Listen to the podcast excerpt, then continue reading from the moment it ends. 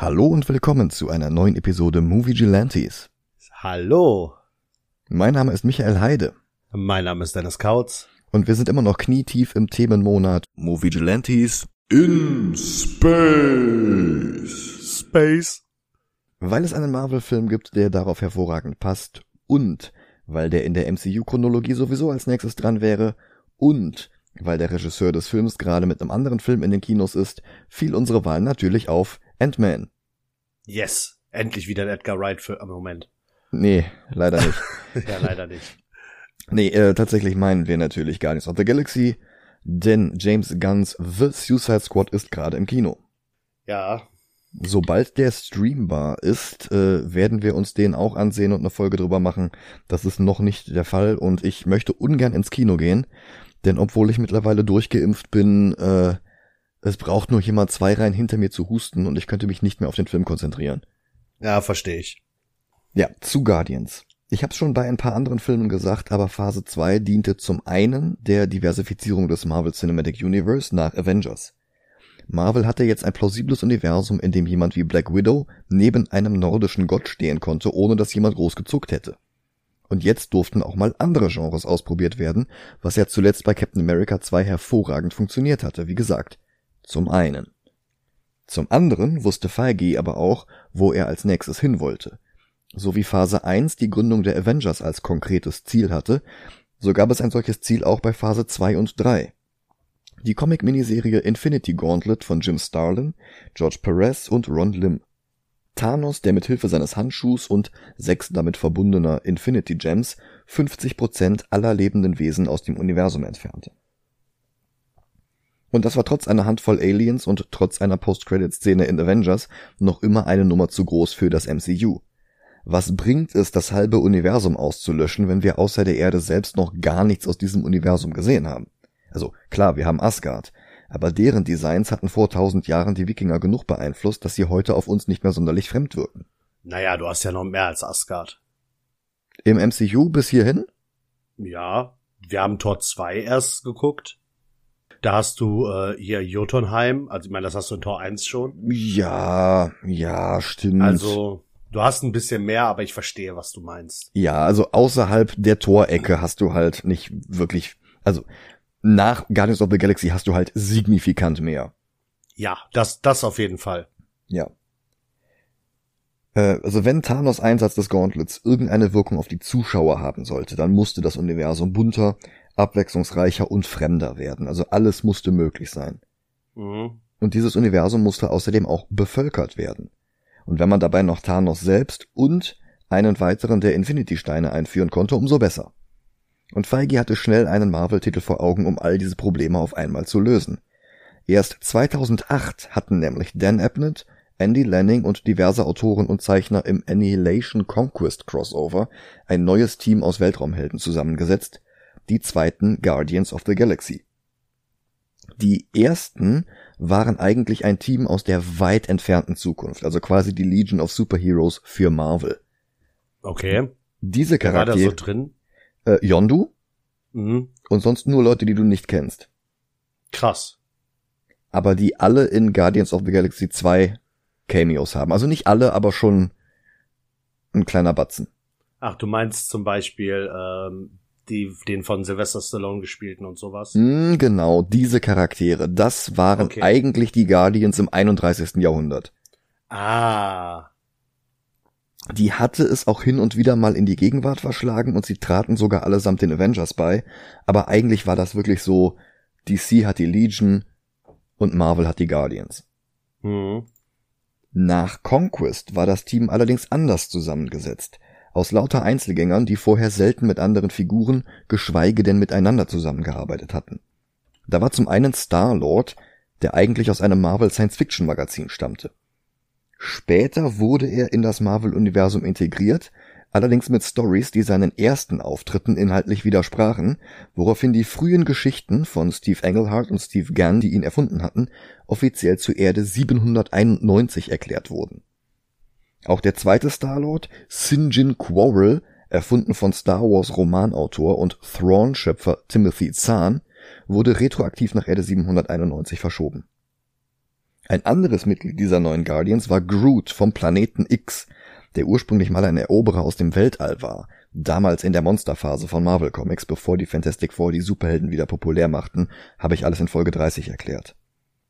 Dazu entsprechender Waschbär, der seine Existenz einem weniger bekannten Beatles-Stück verdankte, das Lied hieß Rocky Raccoon, hm. und dann noch zwei Figuren von Jim Starlin.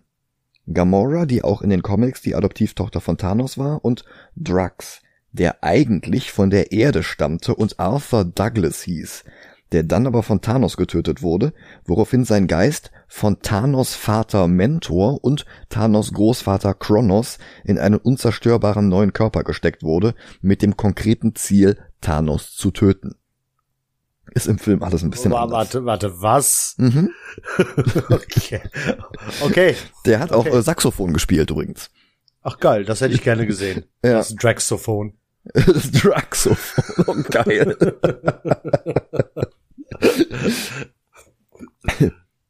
In Ermangelung von anderen Marvel-Raumfahrern wie den Fantastic Four, dem Silver Surfer oder den Starjammers, deren Rechte allesamt bei Fox lagen, war dieses Team eigentlich geradezu prädestiniert, um für das Publikum das Weltall zu erkunden. Bloß ein laufender Baum, ein sprechender Waschbär, das war alles zu schräg, um da irgendeinen der bereits etablierten Marvel-Regisseure dran zu setzen. Stell dir mal Brana oder, oder Joe Johnston im Regiestuhl vor, das hätte überhaupt nicht funktioniert. Nein, Marvel musste ein völlig neues Fass aufmachen und sie entschieden sich für James Gunn, der auch gleich das Drehbuch schrieb, zusammen mit Nicole Perlman, die aus Marvels hauseigenem Drehbuchautorenprogramm stammte und die später einen der Skriptentwürfe für Detective Pikachu geschrieben hat. Nice. Hm? Also haben sie quasi äh, die etwas anderen Waffen aus. Ja, der Witz kommt auf Deutsch nicht gut. Äh, okay. Ja, ich wollte jetzt auf Gun. Oh Gott. um Gottes Willen. Entschuldigung. Vor allem, äh, ja, die haben ein paar andere Guns ausgepasst, äh, ausgepackt wegen ähm, hier Sean Gunn, ne? Ja.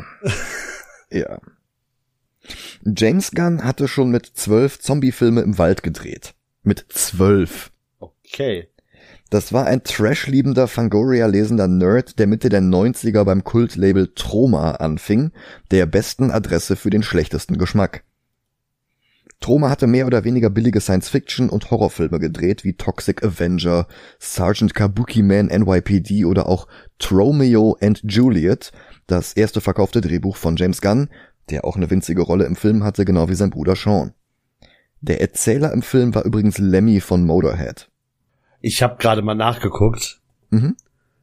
Ich wusste gar nicht, dass das Drehbuch äh, zu Lollipop Chainsaw von James Gunn ist. Mhm.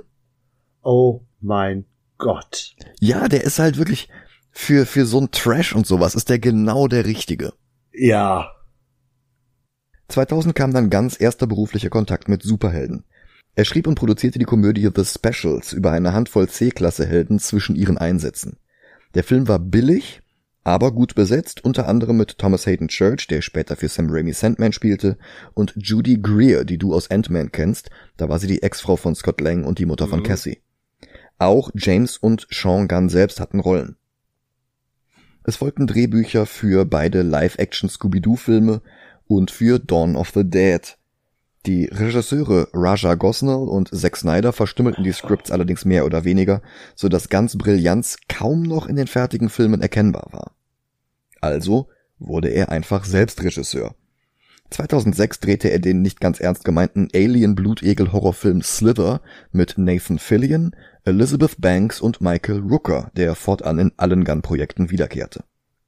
Es kam die Reihe PG Porn, wo Gunn mit echten Pornostars wie Sasha Grey oder Aria Giovanni Klischeeplots aus Pornos nachspielte, die allerdings nie mit Sex endeten, sondern immer einen jugendfreien Twist hatten, also jugendfrei nach US-Standards. Da konnten durchaus mal alle um, umgebracht werden, Hauptsache keine primären oder sekundären Geschlechtsmerkmale im Bild.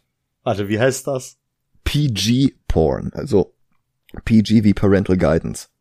Oh mein Gott, das muss ich gucken. Da hast du halt auch so Leute wie Michael Rosenbaum aus, aus Smallville als Charlie Brown. Ähm, das ist völlig, völlig irre. Das ist komplett auf YouTube. Ah, gefällt mir. 2010 folgte noch ein Superheldenfilm, diesmal mit dem Titel Super. Halb Drama, halb Satire, oft etwas zu Unrecht in einen Topf mit Kick-Ass geworfen, aber ganz, ganz andere Stimmung.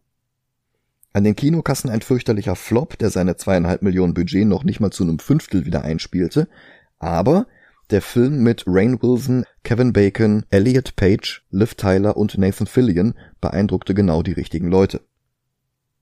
Kevin Feige hatte seinen Regisseur gefunden.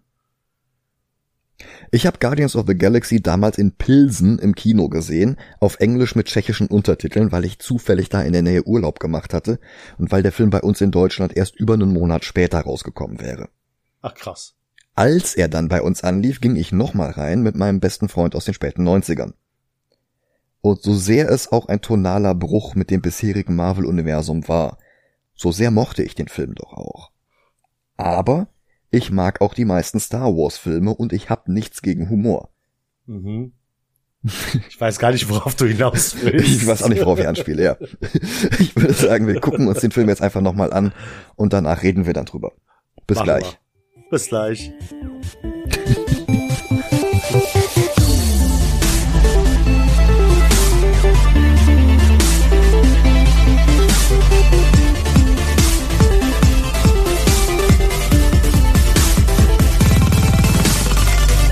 Und da sind wir wieder. Hi. Spoiler, ich mag ihn immer noch. Aber diesmal habe ich versucht darauf zu achten, warum das so ist. Mhm. Und in erster Linie ist er handwerklich wirklich gut gemacht. Mhm. Der Plot verbindet Drama und Pointen meiner Ansicht nach ziemlich meisterhaft. Die Kamera fängt eigentlich in jeder Einstellung irgendwas Aufregendes ein. Sogar die Untiefen des Weltalls sind dank knallbunter Sonnenwinde bunter als jedes Holy Festival. Sowohl der Score von Tyler Bates als auch der Soundtrack mit ein paar der besten Songs der 70er sind großartig. Und mit einem ausgestoßener Underdogs tun sich zusammen und finden beieinander eine Ersatzfamilie Plot, kannst du mich eh immer abholen. Hier ist er dann aber auch noch gut umgesetzt. Ja. Wir müssen aber auch mal ganz kurz differenzieren, ne? Okay? Es gibt Filme, wo ich der Meinung bin, dass sie scheiße sind, weil sie einfach scheiße sind. Und es gibt Filme, die ich Sehr einfach nicht, präzise. ja. Und es gibt Filme, die ich einfach nicht gut finde, weil ich mit dem Film nichts anfangen kann. Mhm. Und Guardians of the Galaxy ist zweites. Ja. Es sind gute Filme, nur ich kann nichts damit anfangen. Okay. Nur damit das mal klar ist. Also ich finde nicht, ich finde die Filme nicht scheiße, weil bei im MCU gibt es keine Scheißfilme, egal wie schlecht die Filme sind. Mhm. Weil selbst Hulk ist kein absoluter Scheißfilm. Nö, stimmt, stimmt, stimmt. So, Also, und Guardians of the Galaxy trifft halt einfach nur nicht meinen Geschmack, aber es ist kein Scheißfilm. Okay, okay, dann, dann sind wir uns zumindest in dem Punkt einig. Ja. Das Mission Statement des Films war ja, dem Publikum Marvels kosmische Seite vorzustellen. Ferne Planeten, für deren Fremdartigkeit unsere schmale Fantasie überhaupt nicht ausreichen kann. Unendlich mächtige Edelsteine und vor allen Dingen sehr unterschiedliche Charaktere. Fast ausnahmslos von Planeten stammend, auf denen die Evolution irgendwie anders abgelaufen ist. Und wenn die bloß nur alle Magentafarben sind oder so. Gunn und Nicole Perlman bedienen sich gleich zu Beginn eines einfachen, aber eleganten Tricks. Sie machen Star-Lord, den einzigen Charakter im Cast, der von der Erde stammt, zum Dreh- und Angelpunkt des Films. Das fängt damit an, dass der Film 1988 einsetzt, als Peter Quill noch ein Kind ist. Seine Mutter ist sterbenskrank. Warum, das erfahren wir erst in der Fortsetzung, ist aber auch völlig unerheblich für die Szene. Er sitzt jedenfalls mit einem blauen Auge im Wartebereich eines Krankenhauses und hört Musik auf seinem Walkman. I'm Not in Love von 10cc. Ein Lied, in dem die Lyrics mit absurden Ausreden abstreiten, verliebt zu sein. Nee, nee, das Foto von dir da an der Wand, das äh, äh, verdeckt bloß einen hässlichen Fleck auf der Tapete. Das hat nichts zu sagen und so. Hm. Sehr gutes Lied. Es gibt noch eine Coverversion von den Fun Lovin' Criminals, die gefällt mir noch besser. Greg Henry kommt als Großvater dazu und nimmt ihm die Kopfhörer ab. Ähm, Henry, also ich muss, ich muss zu der F Figur mal was sagen. Mhm. Warum erinnert er mich so krass an ähm, hier den Bösen aus Zurück in die Zukunft? Biff, Ja, im zweiten. der Großvater? Ja. Ich muss vom optischen her die ganze Zeit an Biff denken. Okay. Ich weiß nicht warum. Hm. Ich find's gar nicht. Ich, ich weiß nicht warum. Okay, okay, okay. aber, aber, das, aber das war so, als, als die Szene kam, wo er halt mit, ähm, äh, äh, äh, äh, na, wie heißt er? Star-Lord? Als er mit, als er mit Peter redet, da muss, dachte ich auch so, Moment, ist das Zurück in die Zukunft 2? ich habe nur noch darauf gewartet, dass er den Almanach rausholt und sagt, Oh hier, mein Gott. Junge. Also ich finde das echt wirklich überhaupt nicht. Also Greg Echt Henry nicht? Hat halt schon in Sliver und Super für James Gunn gearbeitet und musste darum wieder rein. Der hat auch im zweiten nochmal einen kurzen Gastauftritt. Hm. Peters Mutter will ihn jedenfalls sehen. Sie fragt, warum Peter sich mit anderen Kindern geprügelt hat und er antwortet, dass die einen unschuldigen Frosch gequält und getötet haben. Ein Dialog, den wir im Spektakel, das in ein paar Minuten einsetzt, schnell wieder vergessen, aber es zeigt Peters Bedürfnis, anderen Kreaturen in Not zu helfen. Die Mutter gibt ihm daraufhin ein Geschenk und sagt, Peters Empathie erinnere sie an seinen Vater, der ein Engel aus purem Licht war. Bis dieser Engel kommt, um Peter abzuholen, soll er bei seinem Opa bleiben. Sie bittet Peter, ihre Hand zu halten, während sie stirbt. Aber er will ihren Tod nicht wahrhaben. Und wenn er ihre Hand hält, dann macht das ihren Tod wahr. Und darum hält er nicht ihre Hand. Das Problem ist, das verlängert ihr Leben natürlich auch nicht. Ihr Herz bleibt stehen und Peter schreit vor Verzweiflung auf und muss aus dem Raum getragen werden. Im Hintergrund im Flur des Krankenhauses direkt vor ihrer Zimmertür sehen wir Merediths Röntgenbilder. Was auf einer Palliativstation, die unheilbar kranken Menschen einen würdevollen Tod im Kreise ihrer Lieben ermöglicht, eigentlich nicht üblich ist. Also was sollen da dann noch die Röntgenbilder da? Ist da drauf denn irgendwas zu sehen, was darauf schließen könnte, warum sie stirbt? Wenn du den YouTuber Mastertainment fragst, dann ja. Okay. Der hat nämlich im Querschnitt ihres Gehirns das Bild eines Planeten erkannt, aus dem eine menschenförmige Lichtgestalt herauswächst. Ein Bild, das Guardians Volume 2 explizit wiederholt. Das Problem ist, James Gunn hat hinterher verneint, dass das Röntgenbild eine Anspielung auf Peters Vater ist, aber Mastertainment hat meine Pareidolie getriggert und jetzt sehe ich es auch. Hm. Weil es würde Sinn ergeben, wenn man bedenkt, wie viele Anspielungen auf äh, Peters Vater in dem Film versteckt sind, ne? Also ich Also habe was heißt, gar wie nicht viele? so viele Zwei. gefunden. Okay, gut. Es gibt zwei. okay. Und eine davon wird auch noch ausgesprochen.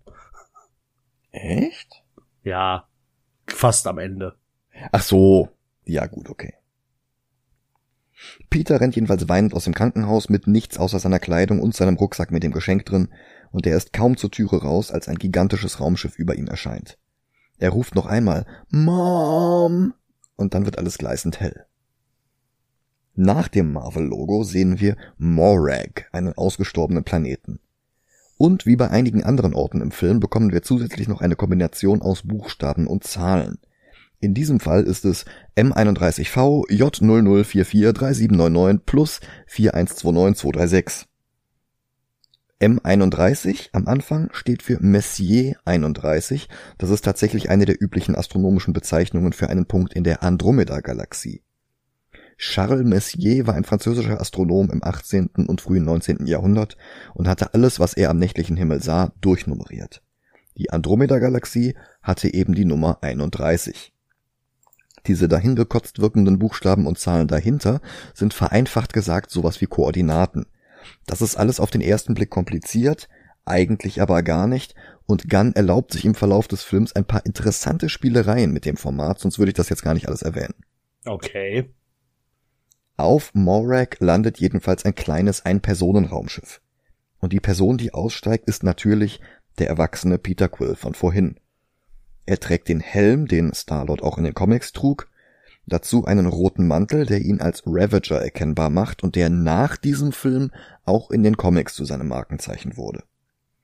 Ein holographischer Projektor zeigt ihm, wie der Planet früher ausgesehen hatte, als er noch bewohnt war. Es gab sogar einen Hund. Das ist ein Cameo vom Hund von James Gunn selbst. Hm. Dr. Wesley von Spears.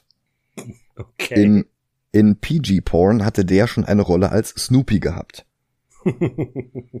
Er starb leider letztes Jahr, wurde aber auch immerhin ganze 17 Jahre alt. Das ist für so einen kleinen wow. Hund wirklich enorm. Ja. Ich habe übrigens bei der Szene die ganze darauf gewartet, dass War Machine ihn ausnockt, ne? ja. Spoiler für Endgame.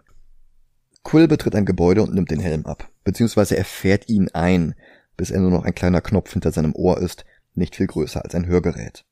Und das gibt die Sicht frei auf das Gesicht von Chris Pratt.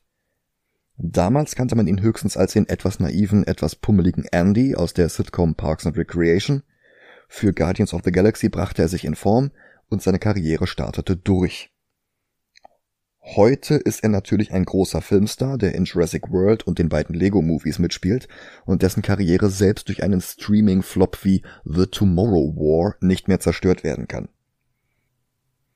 Peter hat den Helm abgenommen, damit er die Kopfhörer seines Walkmans aufsetzen kann, und zu Redbones Come and Get Your Love tänzelt er jetzt durch die Tempelanlage, die auf dem Boden ein Kunstwerk hat, das bereits die Infinity Stones zeigt, die wir zuletzt in Tor 2 erklärt bekommen hatten. Das Tanzen erfüllt gleich vier Zwecke auf einmal. Zum einen bricht die unerwartete Musik und der Humor des Tanzens unsere Erwartungen der bis dahin noch düsteren, fast schon bedrohlichen Szene und schwingt uns ein auf die Stimmung im Rest des Films.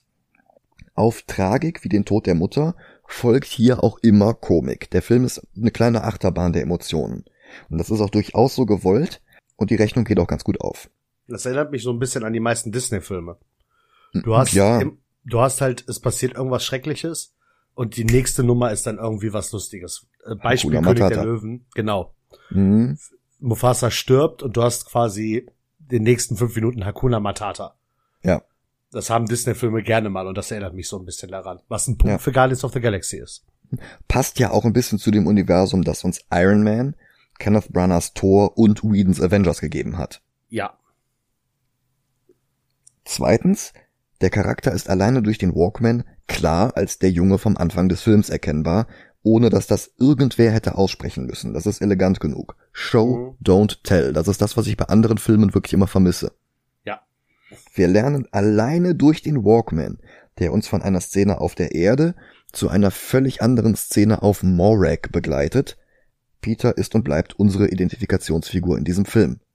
Der eine Erdling in einem Cast aus absurden CGI-Monstern und Menschen mit beneidenswerten, wenn auch grün angemalten Körpern. Der dritte Punkt ist damit verknüpft. Die Musik, die Peter hier hört, ist Musik, die wir Zuschauer vom Planeten Erde nun mal kennen. Das ist etwas, das wir einordnen können. Das ist unser Leuchtturm der Vertrautheit in einer ansonsten völlig irren Welt, voller bunter Aliens, Hightech-Raumschiffen, Infinity Gems und Howard the Duck. Ich will ausnahmsweise kein plumpes Wortspiel machen, wirklich nicht, aber mir fällt kein Wort ein, das es besser beschreibt. Der Soundtrack erdet den Film. Im wahrsten Sinne des Wortes. Ja. Gunn hatte übrigens schon beim Schreiben eingefügt, welche Songs in welcher Szene laufen sollten, immer mit dem Hintergedanken, dass sie von Meredith als Mixtape für ihren Sohn ausgewählt worden sind. Das ist ungewöhnlich, weil ja auch die Rechteinhaber immer erst zustimmen müssen, aber Gunn hat sich hier sehr früh festgelegt wobei in mhm. dieser Szene eigentlich Hooked on a Feeling hätte laufen sollen. Das passte dann aber doch nicht ganz zur Stimmung und ist weiter nach hinten geschoben worden. Punkt 4. Ohne den funkigen Rock von Redbone wäre die Szene hier halt beinahe eins zu eins von Indiana Jones geklaut.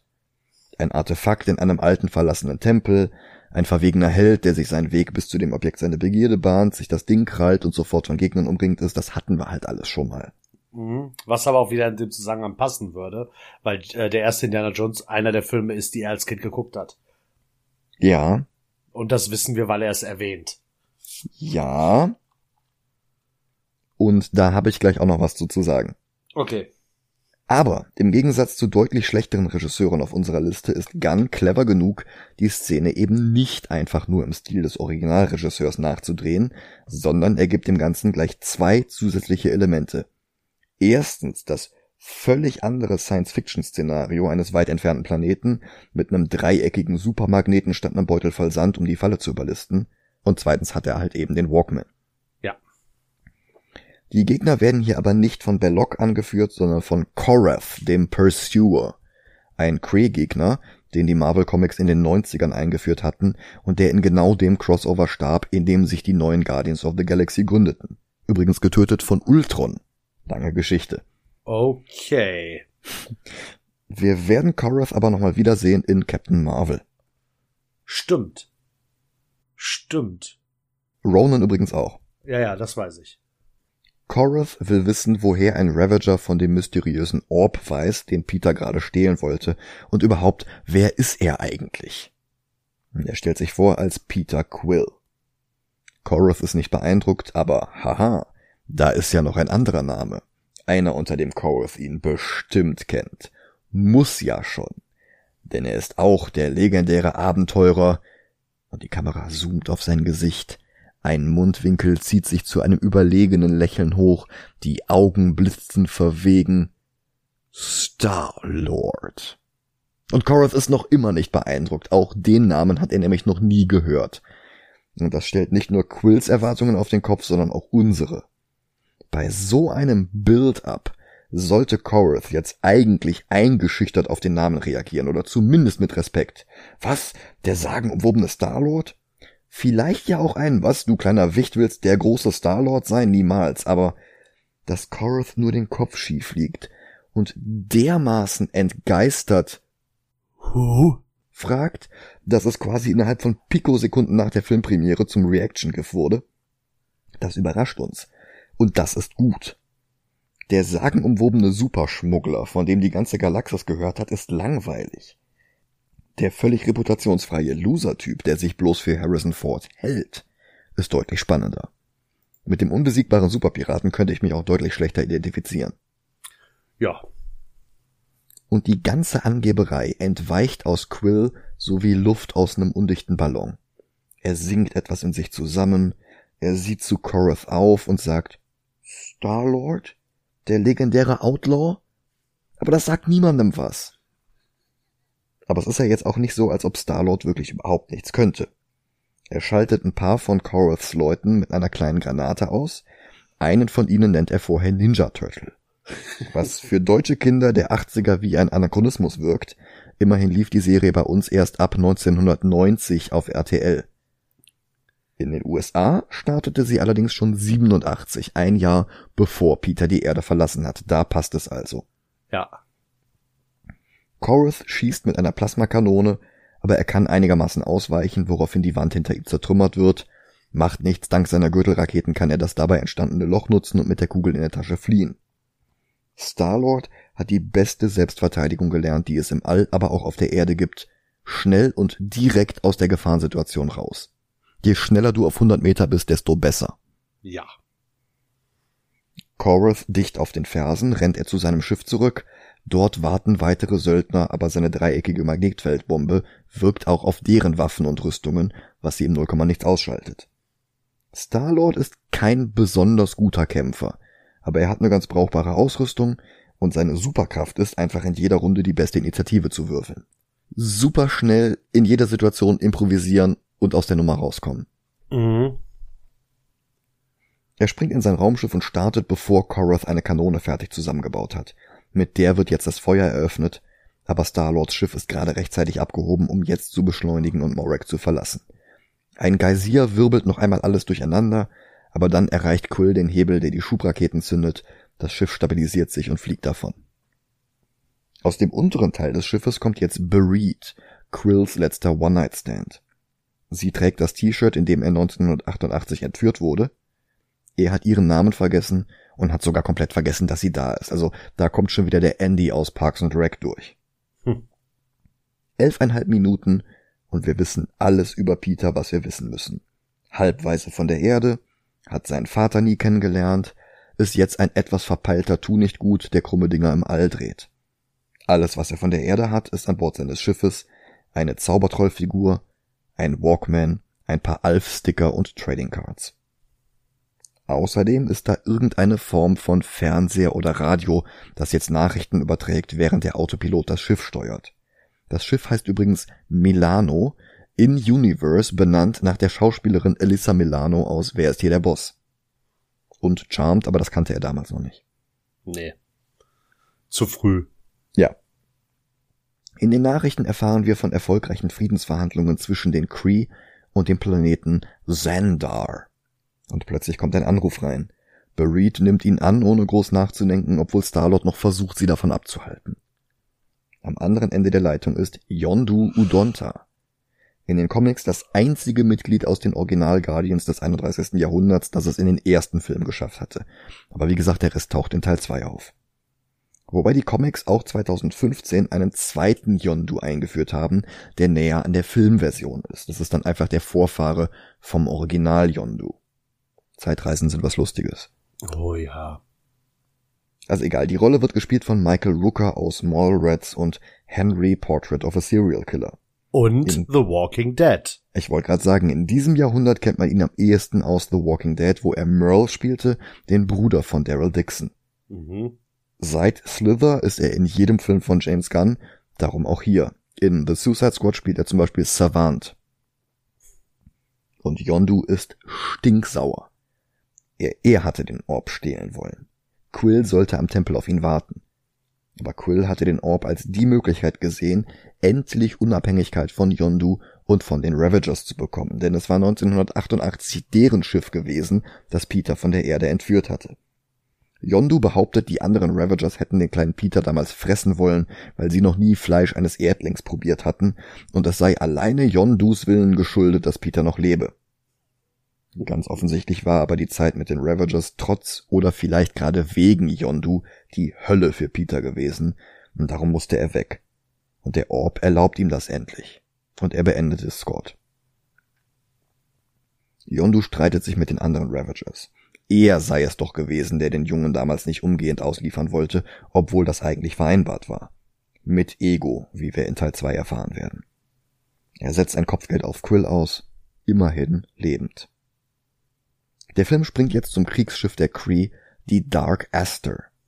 Auch hier gibt es Koordinaten wie bei Morek, im Gegensatz zu Morek ist es aber kein Punkt in der Andromeda-Galaxie. T8 IS, dann nochmal IS und diverse Zahlen mit einem Plus in der Mitte. Und hier macht es sich jetzt bezahlt, näher hinzugucken.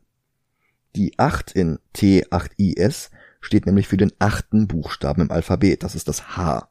Und damit haben wir This is. 13.0.13.19 steht für den 13. Buchstaben, also das M.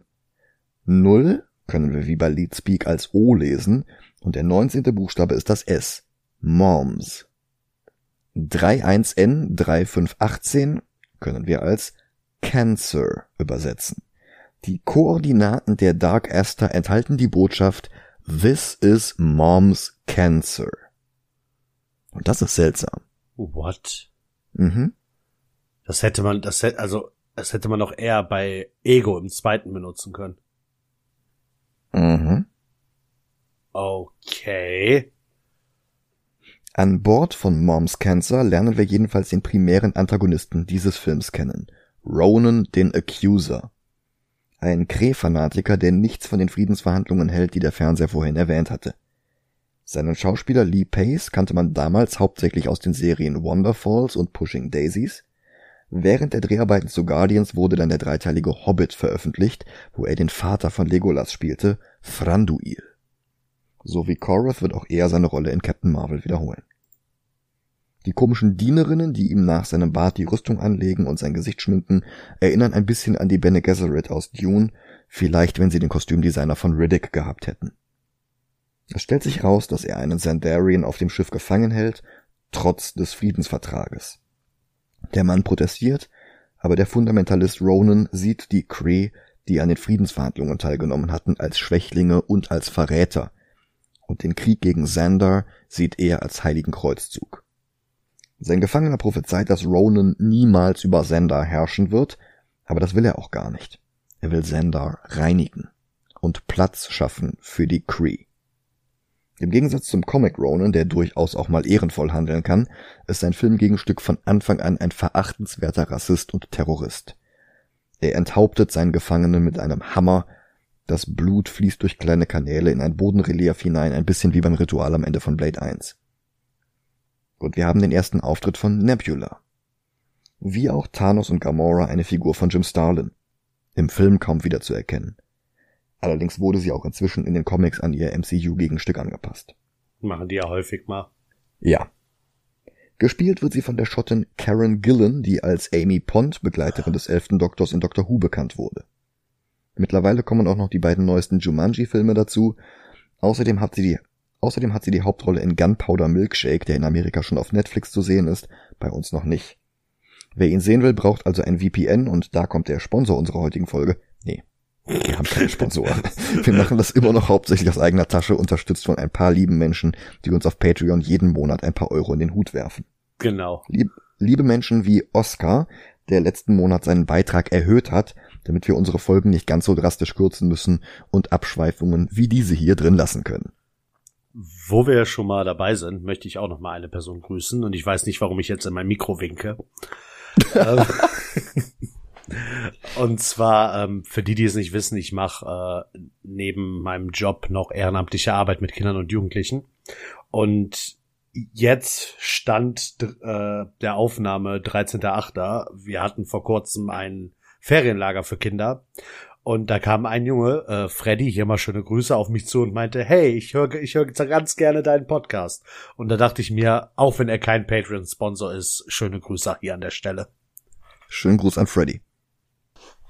Aber zurück zum Film. Nebula weist Ronan darauf hin, dass Korath zurück ist, und der schimpft jetzt über Star-Lord, der ihm den Orb vor der Nase weggeschnappt hat. Immerhin haben sie eine Ahnung, wo er ihn verkaufen will. Bei einem Typen, der nur als der Broker bekannt ist. Ronan hatte Thanos versprochen, den Orb zu besorgen. Im Gegenzug soll der, im Gegenzug soll der Zendar vernichten. Nebula will jetzt zum Broker, um Starlord den Orb wieder abzunehmen, aber ihre Adoptivschwester Gamora schaltet sich ein.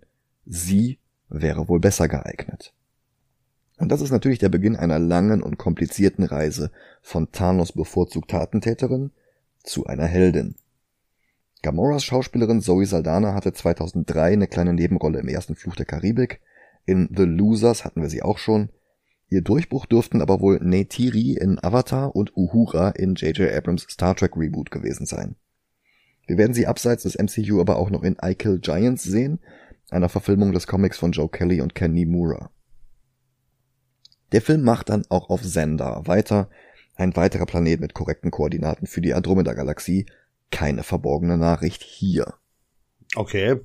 Und wir müssen mal davon ausgehen, dass Bereed, also der One-Night-Stand von Quill, hier jetzt die Milano verlässt, weil die taucht im Rest des Films einfach nicht mehr auf. Ich hoffe mal, dass sie die verlässt.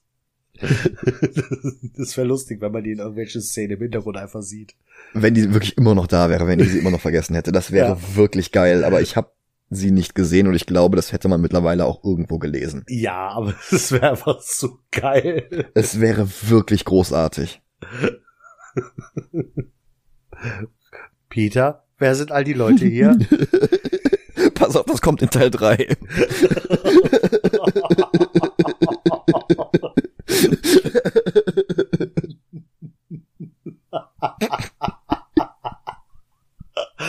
oh, oh, schön.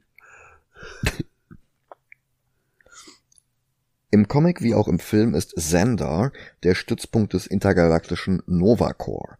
Das ist quasi das Gegenstück zu Oa bei den Green Lanterns, allerdings nicht so leer. Xandar ist ein voll besiedelter Planet voller Leben, voller Individuen, die jetzt beobachtet werden von Rocket Raccoon. Individuen wie Stan Lee. Rocket Raccoon von Bill Mantlo und Sal Buscema war eigentlich als einmalige Anspielung auf die Beatles gedacht gewesen, in einer Ausgabe vom Hulk, die außerdem noch entsprechendes Walross hatte. Tube. Aber der Charakter war populär und bekam schon drei Jahre später seine eigene Miniserie, auch von Mantlo, mit Artwork vom späteren Hellboy-Erfinder Mike Mignola. Ein paar Jahre lang tauchte er dann nur als Gast auf, bei Quasar oder bei She-Hulk, bis sich in Annihilation Conquest dann die Guardians of the Galaxy neu gründeten. Dann kam der Film und seitdem ist er eine der bekanntesten Marvel-Figuren überhaupt. Der ist auf so unfassbar viel Merchandise. Der ist in Videospielen. Ende des Jahres kommt noch ein Guardians of the Galaxy Spiel dazu. Äh. Bill Mantlo, sein Erfinder hingegen, wurde 1992 von einem unbekannten Autofahrer gerammt und fiel ins Koma, aus dem er leider einen bleibenden Hirnschaden mitgenommen hat. Für die Filme bekam er für Marvel etwas untypisch einen großzügigen Scheck sodass er aus seinem nicht sehr guten Pflegeheim ausziehen und ab da von seinem Bruder Mike gepflegt werden konnte. Außerdem durfte er beide Filme schon vorab sehen und hat sich dabei wohl sehr amüsiert. Wow. Zwei Jahre später musste Michael Mantlo aber auch schon ein GoFundMe starten, weil die Arztkosten einfach so immens waren und das obwohl Cloak and Dagger, auch von Bill Mantlo erfunden, eine eigene Serie auf Hulu bekommen hatten. 2020 starb sein Bruder Mike, seitdem kümmert sich Bills Tochter Corinna um ihren Vater. Rocket ist hier zusammen mit Groot unterwegs, dem sprechenden Baum, den Abnett und Lanning für ihren Guardians Run stark abgeändert haben. Dass er nur I am Groot sagen kann, war eine Entwicklung, die beim Filmdreh gerade erst ein paar Jahre alt war. Dabei ist der Charakter eigentlich älter als die Fantastic Four, älter als Spider-Man und älter als der Großteil der Avengers und aller X-Men. Rocket wird gesprochen von Bradley Cooper aus Hangover und A Star is Born.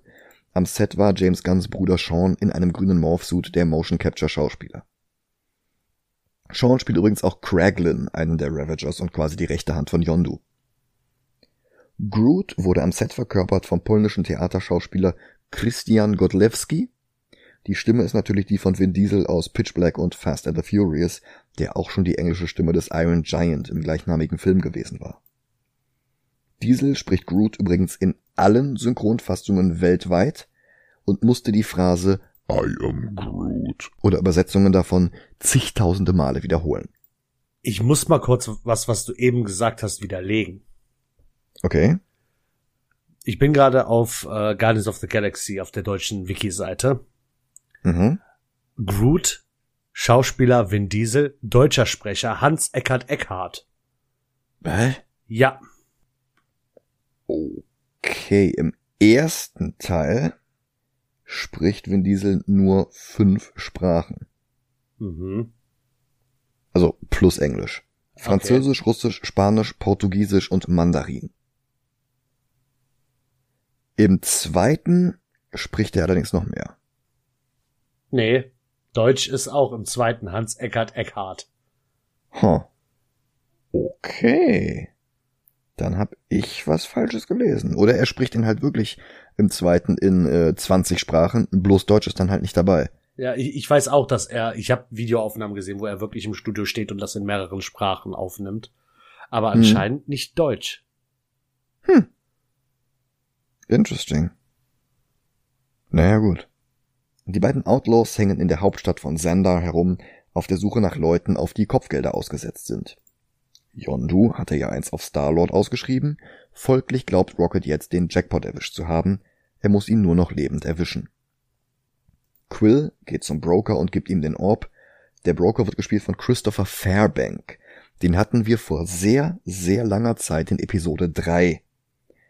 In Batman 89 war er nämlich der eine Räuber ganz am Anfang, der Batman panisch Who are you? fragt, was dem die Möglichkeit gab, zum ersten Mal mit seiner Catchphrase I'm Batman zu antworten. Ach krass. Der Typ ist das. Wäre ja eigentlich schön gewesen, wenn sie darauf eine Anspielung gemacht hätten, wenn er gefragt hätten, hätte, who are you? Und dann Quill einfach gesagt hätte, I'm Star-Lord.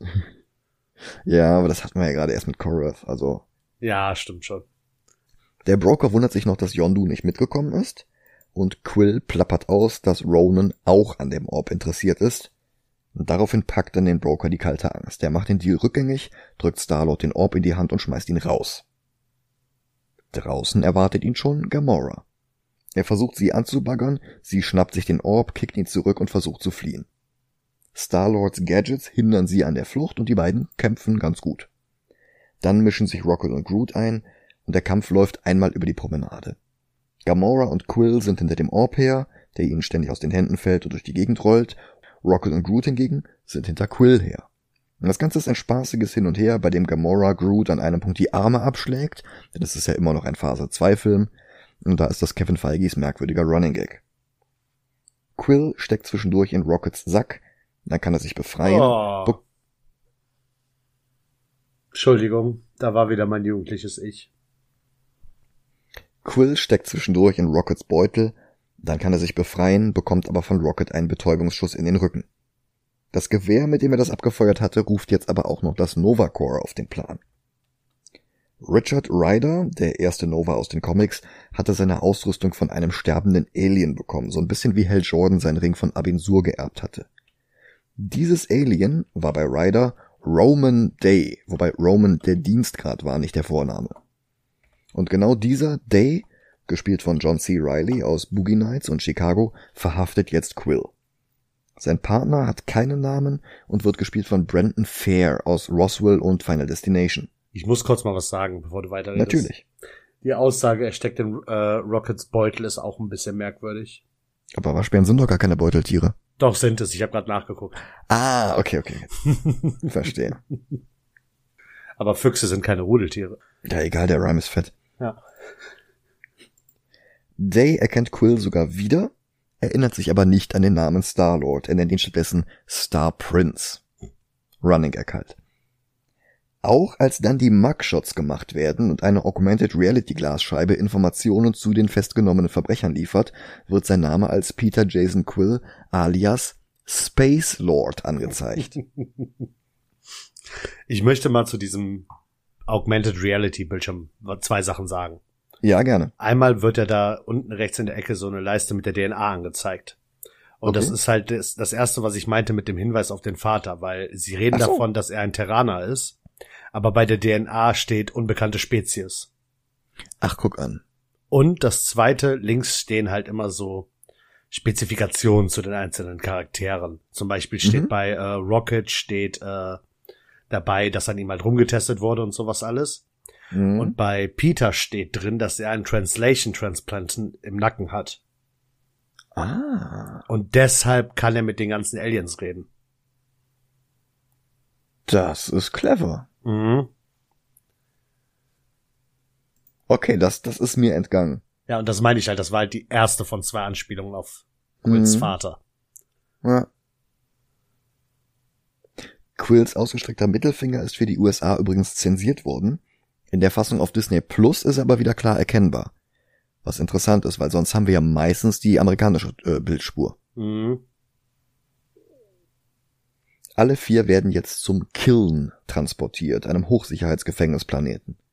Auch hier gibt es wieder Koordinaten. Wenn man die Zahlen übersetzt, kommt dabei heraus, this isn't real.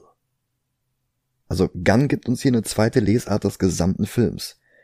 Es gibt möglicherweise überhaupt keinen legendären Outlaw Starlord, es gibt nicht mal einen möchtegern berüchtigten Trottel, der sich durch das All kaspert. This isn't real. Das Raumschiff des bösen Superschurken ist bloß eine Metapher für den Krebs der Mutter. All das hier ist Fiktion und Peter hat die Erde nie verlassen und hat sich bloß eine Fantasiewelt erschaffen, in der er ferne Planeten bereist, die attraktivsten Aliendamen ins Bett kriegt und nebenbei die ganze Galaxie rettet. Also, in seiner Fantasie ist der Captain Kirk. Hm. Wenn man spätere Crossover wie Infinity War oder Thor Love and Thunder mit hinzunimmt, würde das bedeuten, dass sich der kleine Peter 1988 das gesamte Marvel Cinematic Universe zusammenträumt. Ein Universum, in dem er endlich Freunde findet, wenn nicht sogar eine ganze Familie. Ein Universum, in dem er doch noch die Hand seiner Mutter halten kann. Also ich weiß nicht, ob da mehr geplant war, ob das ein Plan B war für den Fall, dass die Leute den Film nicht sehen wollen und die dann so quasi sagen können, ja nee, das ist eh nicht Teil des MCU, das ist nur in seinem Kopf.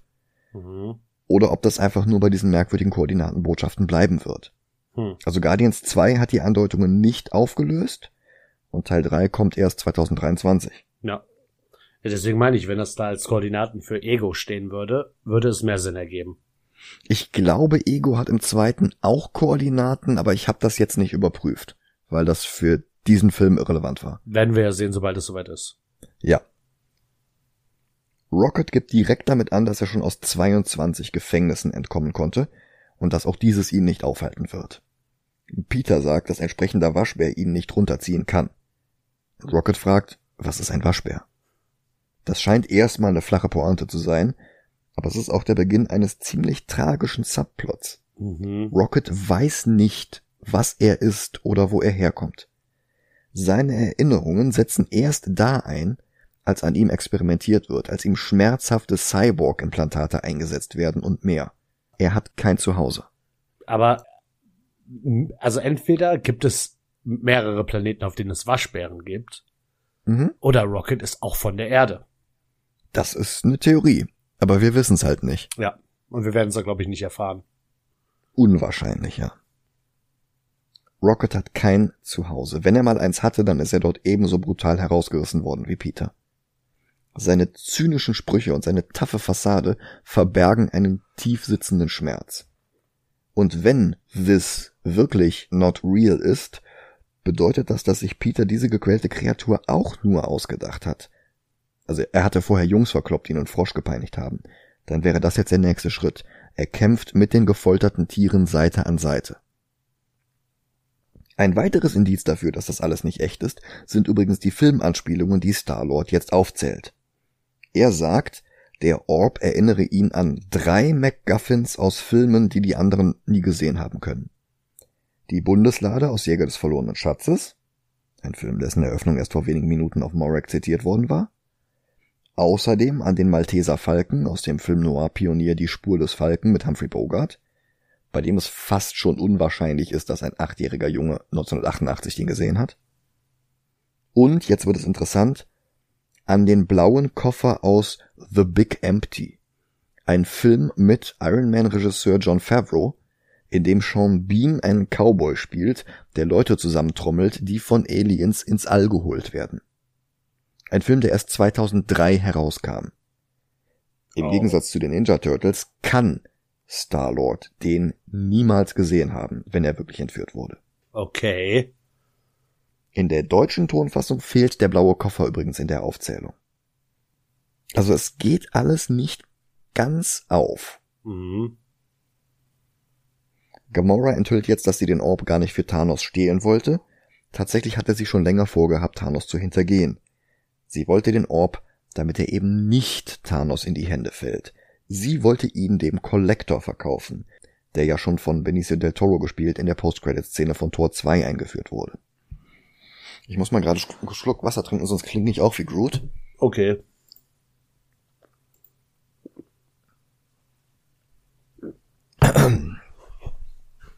Die vier gehen. Nee. Die vier gehen weiter und Starlord entdeckt ein Alien, das ihre Wertsachen katalogisieren und wegschließen soll. Stattdessen spielt der Typ mit Starlords Walkman herum und hört Hooked on a Feeling in der Coverversion von Blue Sweet. Wie gesagt, eigentlich hätte das in der Szene auf Morag gespielt werden sollen. Hier ist der Song von 1974, der Ende der 90er nochmal durch Ellie McBeal bekannt wurde, allerdings gänzlich anders eingesetzt. Und es kommt noch ein fünfter Zweck zu den Popsongs im Soundtrack dazu. Statt den Film aufzulockern, vergrößert das Stück hier nämlich den Kontrast zu dem, was gezeigt wird nämlich Star-Lord, der mit Elektroschocks gefoltert wird, mit einer gelb-orangen Plörre desinfiziert wird und in eine Zelle gesperrt wird. Da sieht er auch Rocket, der frisch aus dem Plörreraum kommt und jetzt seine eigene Sträflingskleidung anziehen muss. Dabei sieht Star-Lord die Implantate in Rockets Rücken. Ugachaka.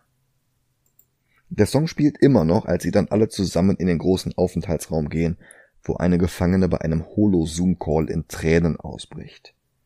Das schafft einen Bruch zwischen Gesehenem und Gehörtem, der fast schon zynisch wirkt. Man kann es aber natürlich auch so lesen, dass es die Musik ist, die seine Mutter für ihn ausgewählt hat, die Peter die Kraft gibt, das alles durchzustehen. Ein paar andere Sträflinge werfen mit Gegenständen, unter ihnen ist auch Lloyd Kaufman, James Gunns Mentor bei Troma und Regisseur von Tromeo and Juliet, wie gesagt ganz erst im Film als Autor. Star-Lord sieht sich verwundert um und stellt fest, dass sie nicht auf ihn gezielt haben, sondern auf Gamora. Nicht wenige im Killen haben ihre Familie verloren. Durch Thanos, durch Ronan oder durch Gamora selbst. Und sie alle wollen ihr jetzt das Leben zur Hölle machen oder es gleich beenden. Sie sagt nur, was immer die auffahren werden, wird ein Traum sein, verglichen mit dem, was hinter ihr liegt. Und das glaubt man ihr. Ein riesiger blauer Muskelberg mit der Stimme von Nathan Fillion bedroht Star-Lord, aber Groot geht dazwischen, lässt seine Zweige in Olafs Nasenlöcher wachsen und reißt ihm die Nase ab. Der Grobian landet wimmernd auf dem Boden. Und Rocket gibt bekannt, dass Star-Lord ihm gehöre. Wer an ihn will, muss erstmal an Groot vorbei. Gamora schließt sich in ihre Zelle ein und versucht die Stille zu genießen, und wir sehen Drax, der sie beobachtet. Direkt in der ersten Nacht wird Gamora von ein paar anderen Häftlingen beiseite gezerrt. Star-Lord bekommt das mit und folgt. Das wiederum weckt Rocket. Aber der erste, der dazwischen geht, als die Typen Gamora töten wollen, ist jemand anderes. Drax, der Destroyer. In den Comics, wie gesagt, eigentlich ein Immobilienmakler von der Erde. Hier ist er ein Alien einer namenlosen Spezies, der durch Thanos seine Frau und seine Tochter verloren hat. Diesen Verlust gab es auch in den Comics, wobei später rauskam, dass die Tochter Heather überlebt hat. Sie ist heute die lesbische Telepathin Moondragon. Schon 2009 trat sie den Guardians of the Galaxy bei, aktuell ist sie in den Comics auch im Team. Ins MCU wurde sie bisher allerdings noch nicht eingeführt. Drax betritt den Raum und schüchtert alle Anwesenden sofort ein. Dave Bautista, alias der Wrestler Batista, hatte 2014 seit Jahren nicht mehr gewrestelt. Und außer ein paar Cameos in kleineren Produktionen hatte er als Schauspieler bloß eine Folge Smallville und RZA's Martial Arts Film The Man with the Iron Fists vorzuweisen. Sein Haus sollte zwangsversteigert werden und alle anderen Besitztümer waren schon verkauft. Dann hat James Gunn mit einem Anruf sein Leben verändert und Bautista war vorher schon Comic-Fan gewesen. Aber als Gunn ihm die Rolle von Drax anbot, kam dem harten Kerl die Tränen.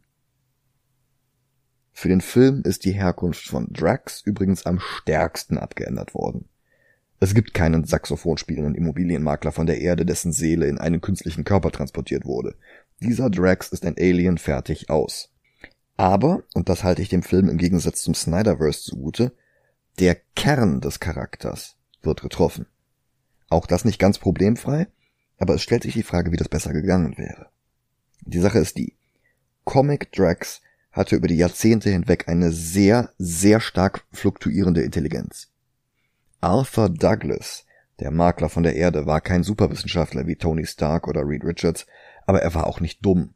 Er war halt ein ganz normaler Typ, so wie du und ich. Dann wurde sein Geist in einen extrem starken, extrem schnellen, kaum verwundbaren Körper transportiert, aber die Erinnerungen an sein vorheriges Leben wurden unterdrückt.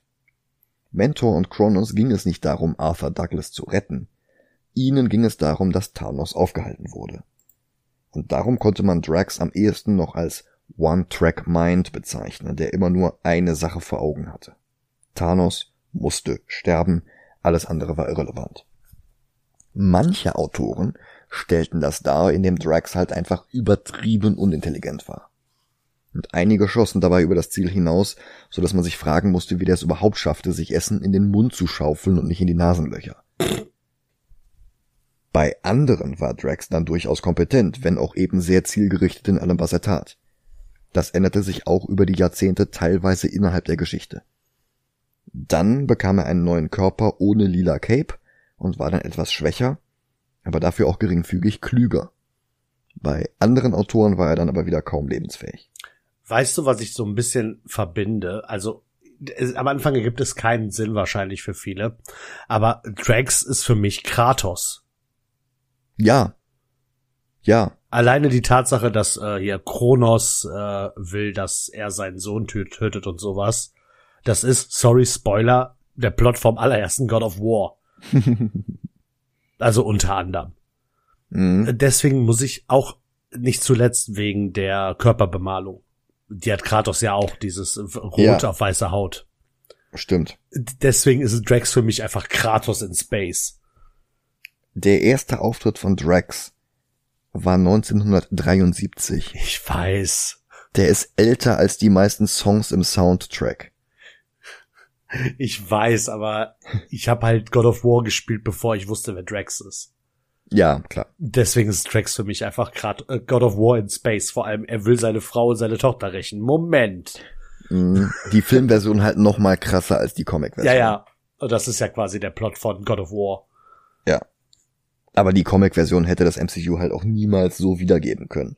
Ja für einen Ansatz wie Blumen für Algernon war in dieser insgesamt doch eher albernen Space-Komödie von vornherein kein Platz. Das hätte dann zwangsweise ableistisch gewirkt. Mhm. Die Lösung schien, Drax zu einem Alien von einer namenlosen Rasse zu machen, deren Sprache einfach über keinerlei Ironie oder Metaphern verfügt, so dass er diese Dinge einfach grundlegend nicht versteht. Das ist kein Mangel an Intelligenz, Sein Gehirn ist bloß etwas anders gestrickt und kann Sarkasmus nicht verarbeiten. His people are completely literal. Metaphors are gonna go over his head. Nothing goes over my head. My reflexes are too fast. I would catch it. Das funktioniert im Film auch einigermaßen. Wobei jetzt natürlich das Problem besteht, dass man Drax für einen Versuch halten kann, sich über Menschen mit Autismus lustig zu machen. Aber wie gesagt, wie wäre das besser gegangen? Ja, ja. Er geht jedenfalls dazwischen, als drei Sträflinge Gamora lynchen wollen, weil sie für Ronan gearbeitet hat. Und er sagt, Ronan habe seine Frau und seine Tochter getötet, die bei Gunn ebenfalls Alien-Namen haben. Und Ronan habe das lachend getan. Und darum steht es jetzt ihm zu, Gamoras Leben zu nehmen. Einer von den Typen gibt Drax sein Messer, aber Gamora überwältigt jetzt einfach alle. Sie sagt, sie hat keine Loyalitäten gegenüber Ronan oder Thanos. Und wenn Drax wirklich an einen der beiden ran will, ist Gamora seine beste, wenn nicht sogar seine einzige Chance. Drax will sie trotzdem töten. Und jetzt geht Starlord dazwischen. Zur Verwunderung von Drax, immerhin sind sie alle nur hier, weil Gamora ihn töten wollte. Aber Starlord macht einfach die Lethal Weapon Szene, in der sie die Narben vergleichen und sagt, Gamora ist nicht die erste, die das versucht hatte. Das beeindruckt Drax nicht viel. Aber als Peter hinzufügt, dass Ronan Gamora tot sehen will und Drax wohl kaum dessen Arbeit machen will, ist er überzeugt. Als Köder ist sie ihm nützlicher. Ich hab noch was. Mhm. Noch was äh, Easter Egg-mäßiges. ja, gerne. Und zwar, äh, Peter macht ja dieses Zeichen hier Finger an die Kehle und so von wegen mhm. abmurksen. Und das versteht Drax ja nicht. Und ja, er genau. fragt ja den, das andere Alien, das dabei ist, aber du weißt, was ich meine, oder? Und dann sagt er ja, ja, ja, ja, ja. Und als Drax ihn anguckt, äh, nee, ähm, mhm. das Alien, das diese Szene da gerade gemacht hat. Das ist ja. der, der Gamora aus der Zelle holt und kurz davor diese Szene macht mit dem Finger an der Kehle. Ach echt? Ja. er macht halt genau das zu Gamora. Aber das zeigt nur, wie viel Angst die anderen Gefangenen vor Drax haben. Ja, ja, natürlich. Warum Starlord nicht wollte, dass Gamora stirbt? Wenn alles in seinem Kopf ist, dann natürlich, weil er sich da als den Helden darstellen will. Wenn das alles doch real ist, dann vermutlich, weil Gamora bei ihm alle Fortpflanzungsschlüsselreize anspricht. Offiziell ist die Antwort allerdings, weil sie als einzige Kontakt zu einem Hehler hat, bei dem er den Orb jetzt noch loswerden kann. Was sein nächster Plan ist, sobald Rocket sie alle rausgeholt hat. Dessen Anteil am Erlös des Orbs wäre um einiges größer als Yondus Kopfgeld auf Star-Lord, also ist er mit an Bord. Und Groot natürlich auch gleich. Jetzt müssen sie nur noch da raus.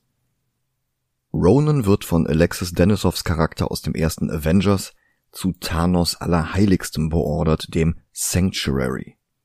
Das hat auch wieder Koordinaten mit versteckter Botschaft, allerdings muss sich da irgendwer ganz massivst vertippt haben. Denn irgendwie geht N5X2 1O63 11411 plus 21235118 nicht ganz auf.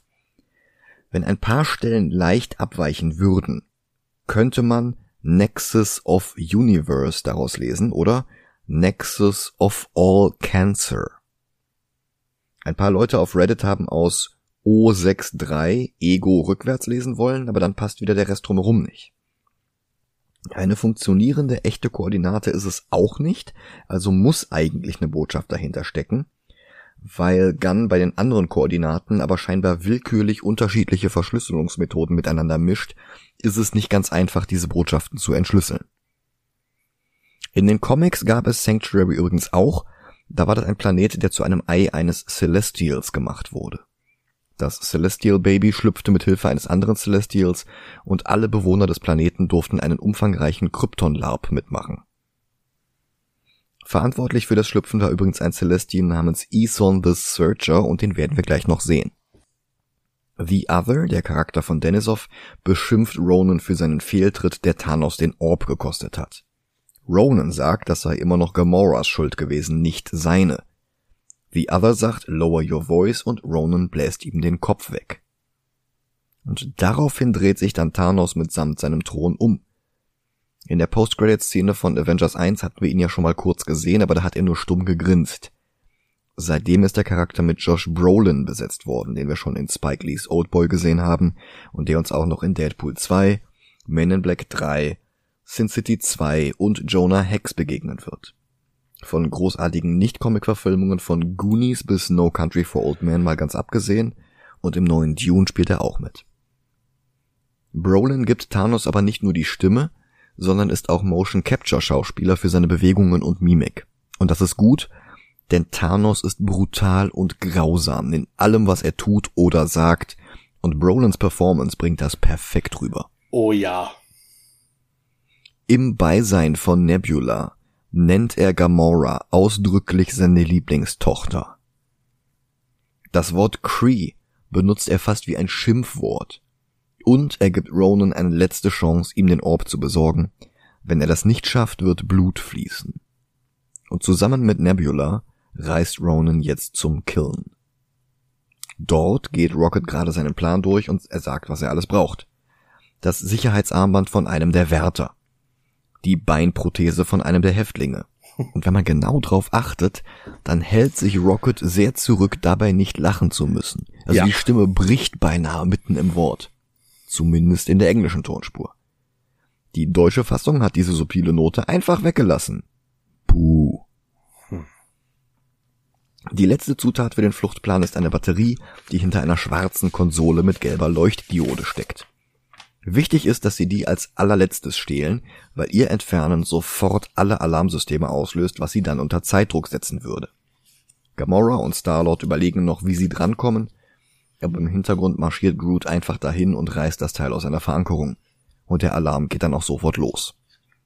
Sicherheitsdrohnen fliegen los und eröffnen das Feuer auf Groot, er schlägt sie mühelos aus der Luft. Sie eröffnen das Feuer auf ihn und Rocket, aber Groot wächst aus seinem Arm einen Schild aus Zweigen. Drax entwaffnet einen der humanoiden Wärter und wirft Rocket das Gewehr zu, der eröffnet das Feuer. Gamora kämpft gegen einen ganzen Trupp aus Wachen und stiehlt einem von ihnen das Armband. Star-Lord schafft es, die Beinprothese zu besorgen, und damit schaltet er einen Wachmann aus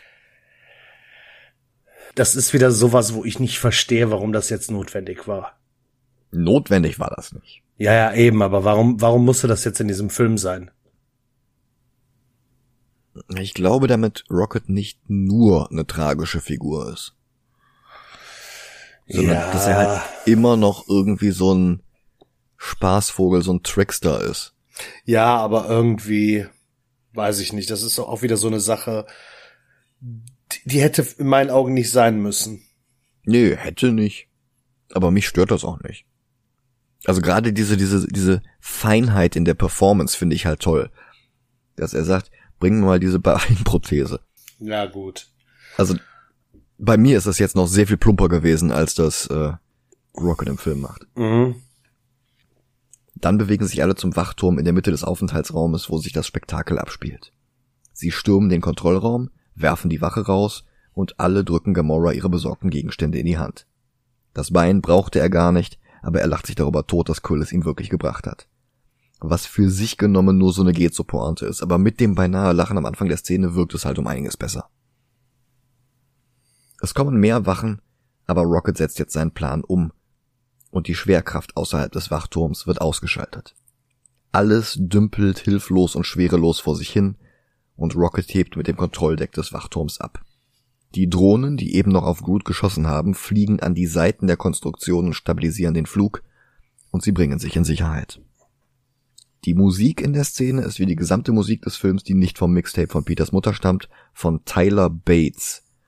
Der ehemalige Gitarrist von Marilyn Manson ist schon seit den 90ern Filmkomponist und hat die meisten Filme von Rob Zombie, James Gunn und auch Zack Snyder vertont. Also der Score zu 300 war zum Beispiel auch von ihm. Aber mhm. da hatte ich nicht viel dazu zu sagen.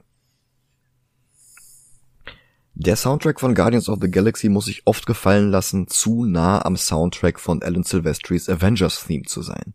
Also gerade diese Ausbruchsszene hier muss oft als Beispiel herhalten. Das YouTube-Video Hollywood Scores and Soundtracks What Do They Sound Like vom Kanal Every Frame a Painting hat genau diese Sequenz benutzt, um die Theorie zu untermauern, dass Hollywood-Filme, insbesondere die im MCU, nur noch Temp-Scores aus anderen Filmen benutzen und dann hinterher versuchen, die fertigen Soundtracks so ähnlich klingen zu lassen. Ich verlinke das Video mal, ihr könnt ja euer eigenes Urteil bilden. Ich denke, dass die Ähnlichkeit der beiden Themen sehr viel bewusster entstand. Also schon damals, als Guardians 1 rauskam, war ja der Plan gewesen, das Team früher oder später auf die Avengers stoßen zu lassen, wenn Guns Film nicht fürchterlich floppte. Und darum musste Bates vorausplanen, wie es klingen würde, wenn beide Teams in derselben Szene sind. Avengers und Guardians Main Theme ergänzen sich gegenseitig. Das ist wie Frage und Antwort.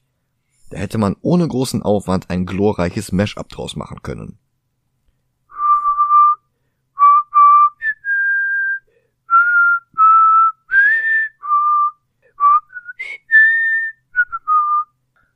Letzten Endes kam es dann aber doch anders. In Infinity War trafen die Guardians nie das gesamte Avengers-Team.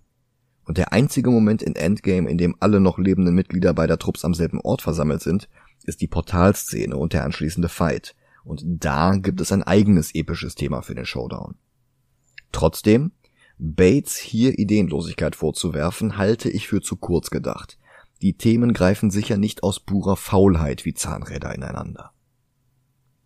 Unsere fünf Hauptfiguren holen sich ihr Equipment und eilen zur Milano.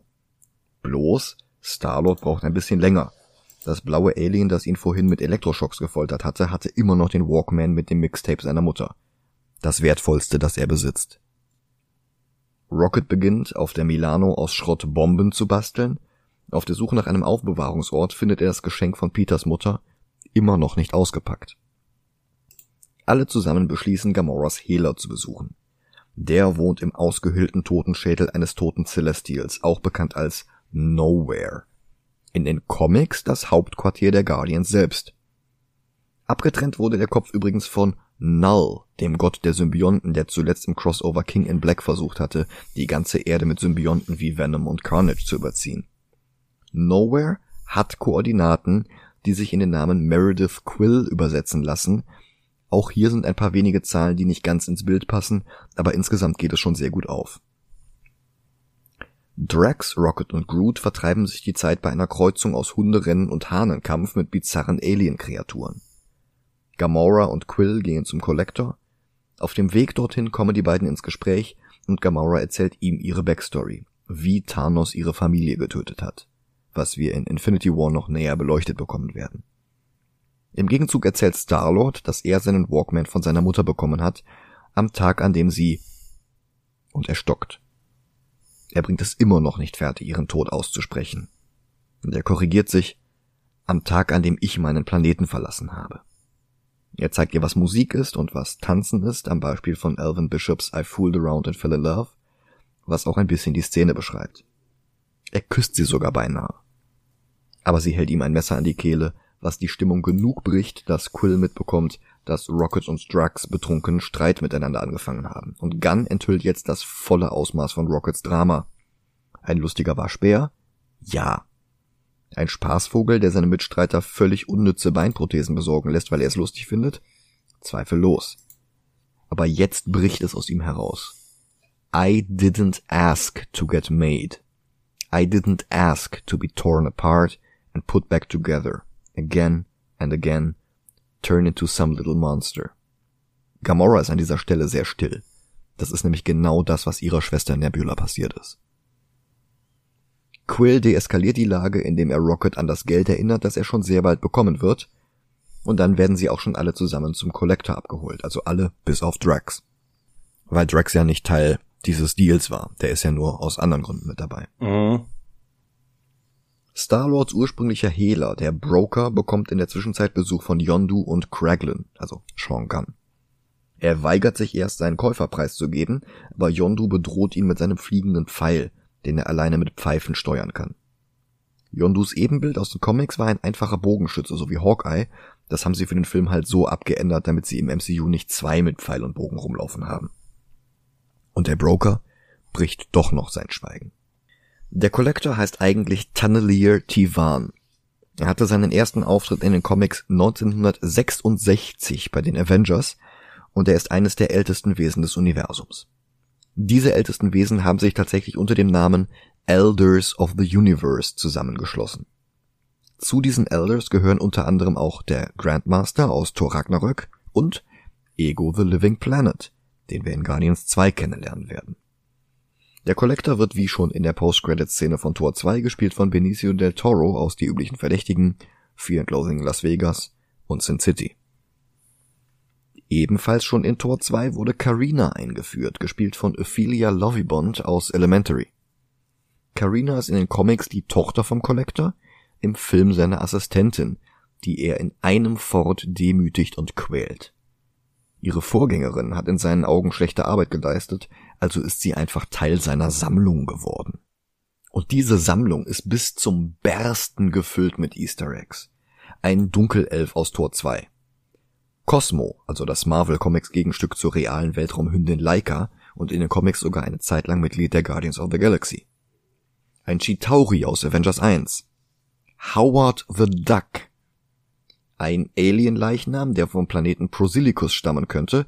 Das ist der Planet aus Tales of Suspense 53, der dafür sorgte, dass die Watchers nur noch watchen, statt in die Entwicklung anderer Planeten einzugreifen. Und sehr viel mehr, vieles davon nur verschwommen und klein im Hintergrund auszumachen. Ja, ich glaube aber, dass eins noch eine Anspielung ist auf ein Projekt von James Gunn von früher.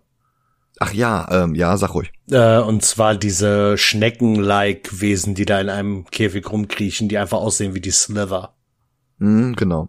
Aus dem gleichnamigen Film Slither. Ja. Der Collector nimmt den Orb entgegen, öffnet ihn mit einer Maschine und enthüllt den violetten Powerstone im Inneren. Und er erklärt noch einmal mit Hilfe von schwebenden Monitoren, was es damit auf sich hat. Vor dem Urknall gab es sechs Singularitäten, also Orte mit mehr oder weniger unendlicher Masse. Der Urknall, der unser Universum erschuf, hat diese sechs Orte zu Steinen konzentriert, zu Infinity-Steinen, die nur Wesen von außerordentlicher Kraft berühren, geschweige denn benutzen können. Was die PowerPoint-Präsentation mit einem Celestial unterlegt, nämlich mit Ison, dem Searcher. Das ist der, der das Celestial Baby aus dem Ei, zu dem der Planet Sanctuary gemacht worden war, zum Schlüpfen brachte, was ich vorhin erwähnt hatte. Hier zerstört er einen ganzen Planeten. Vielleicht ja, weil im Inneren ein Ei war. Vielleicht ist das, was wir hier sehen, Sanctuary. Und Thanos hat seinen Thron heute in den Überresten dieses Planeten. Hm. Der Collector will die vier gerade bezahlen, als Karina den Stein als Chance sieht, ihr Sklavinnen-Dasein zu beenden. Aber sie ist nicht stark genug, und als sie nach dem Orb greift, explodiert sie in einer violetten Wolke der Zerstörung. Die Reaktion darauf enthüllt sehr viel über die vier Guardians. Groot rettet Rocket. Gamora verlangt, den Orb nach Sender zu bringen, damit das Nova Corps darauf acht geben kann. Rocket will ihn einfach nur Ronan geben, damit er ihn los ist und damit er im besten Fall noch Geld dafür bekommt. Das wiederum will Star-Lord nicht, denn Ronan würde damit die Galaxis zerstören. Und er ist zwar kein Heiliger, aber er ist einer der Idioten, die in dieser Galaxis wohnen. Bevor die Unterhaltung noch mehr Details über die Charaktereigenschaften der vier preisgeben kann, eskaliert dann alles völlig. Zum einen kommt Yondu mit den Ravagers an, denn der Broker hätte den Orb offenbar auch nur an Tivan weiterverkauft. Zum anderen hat Drax aber in der Zwischenzeit Ronan ihre Position durchgegeben, damit der ankommt, um den Orb zu holen, was Drax eine Möglichkeit geben würde, den Tod seiner Familie zu rächen. Er hält eine kurze Inigo Montoya-Rede, aber Ronan kümmert sich überhaupt nicht drum. Gamora verschwindet mit dem Orb in einem kleinen Port, und Ronan schickt einfach nur Nebula hinterher und kümmert sich dann um Drax, so als sei der nicht mehr als eine Fliege, die verscheucht werden muss.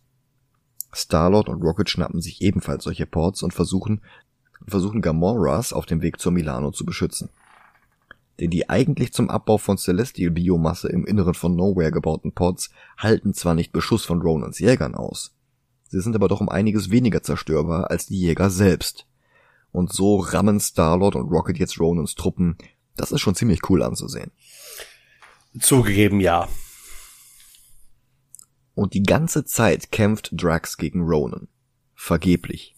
Und fast noch schlimmer, der erinnert sich noch nicht mal daran, Draxes Familie getötet zu haben. But for me, it was Tuesday. Oh ja, daran habe ich auch die ganze Zeit gedacht. Ja. Er besiegt Drax, ohne in Schweiß auszubrechen und wirft ihn in einen gelben Brunnen.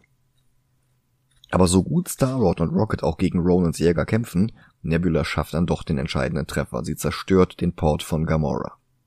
Die schwebt schwerelos im All. Der Orb neben ihr wird vom Traktorstrahl der Dark Esther eingefahren. Es ist ziemlich genau der Mittelpunkt des gesamten Films und alles scheint verloren. Dann hat Quill eine Idee. Er gibt Yondu über Funk seine Koordinaten durch, dann aktiviert er seinen Helm und schwebt aus seinem Port heraus zu Gamora. Er nimmt den Helm ab und gibt ihn Gamora, damit sie atmen kann, und dann geht ihm die Luft aus. Äderchen in seinen Augen platzen und er stirbt. Beinahe zumindest, denn dann kommen die Ravagers und sammeln ihn ein und Gamora gleich mit.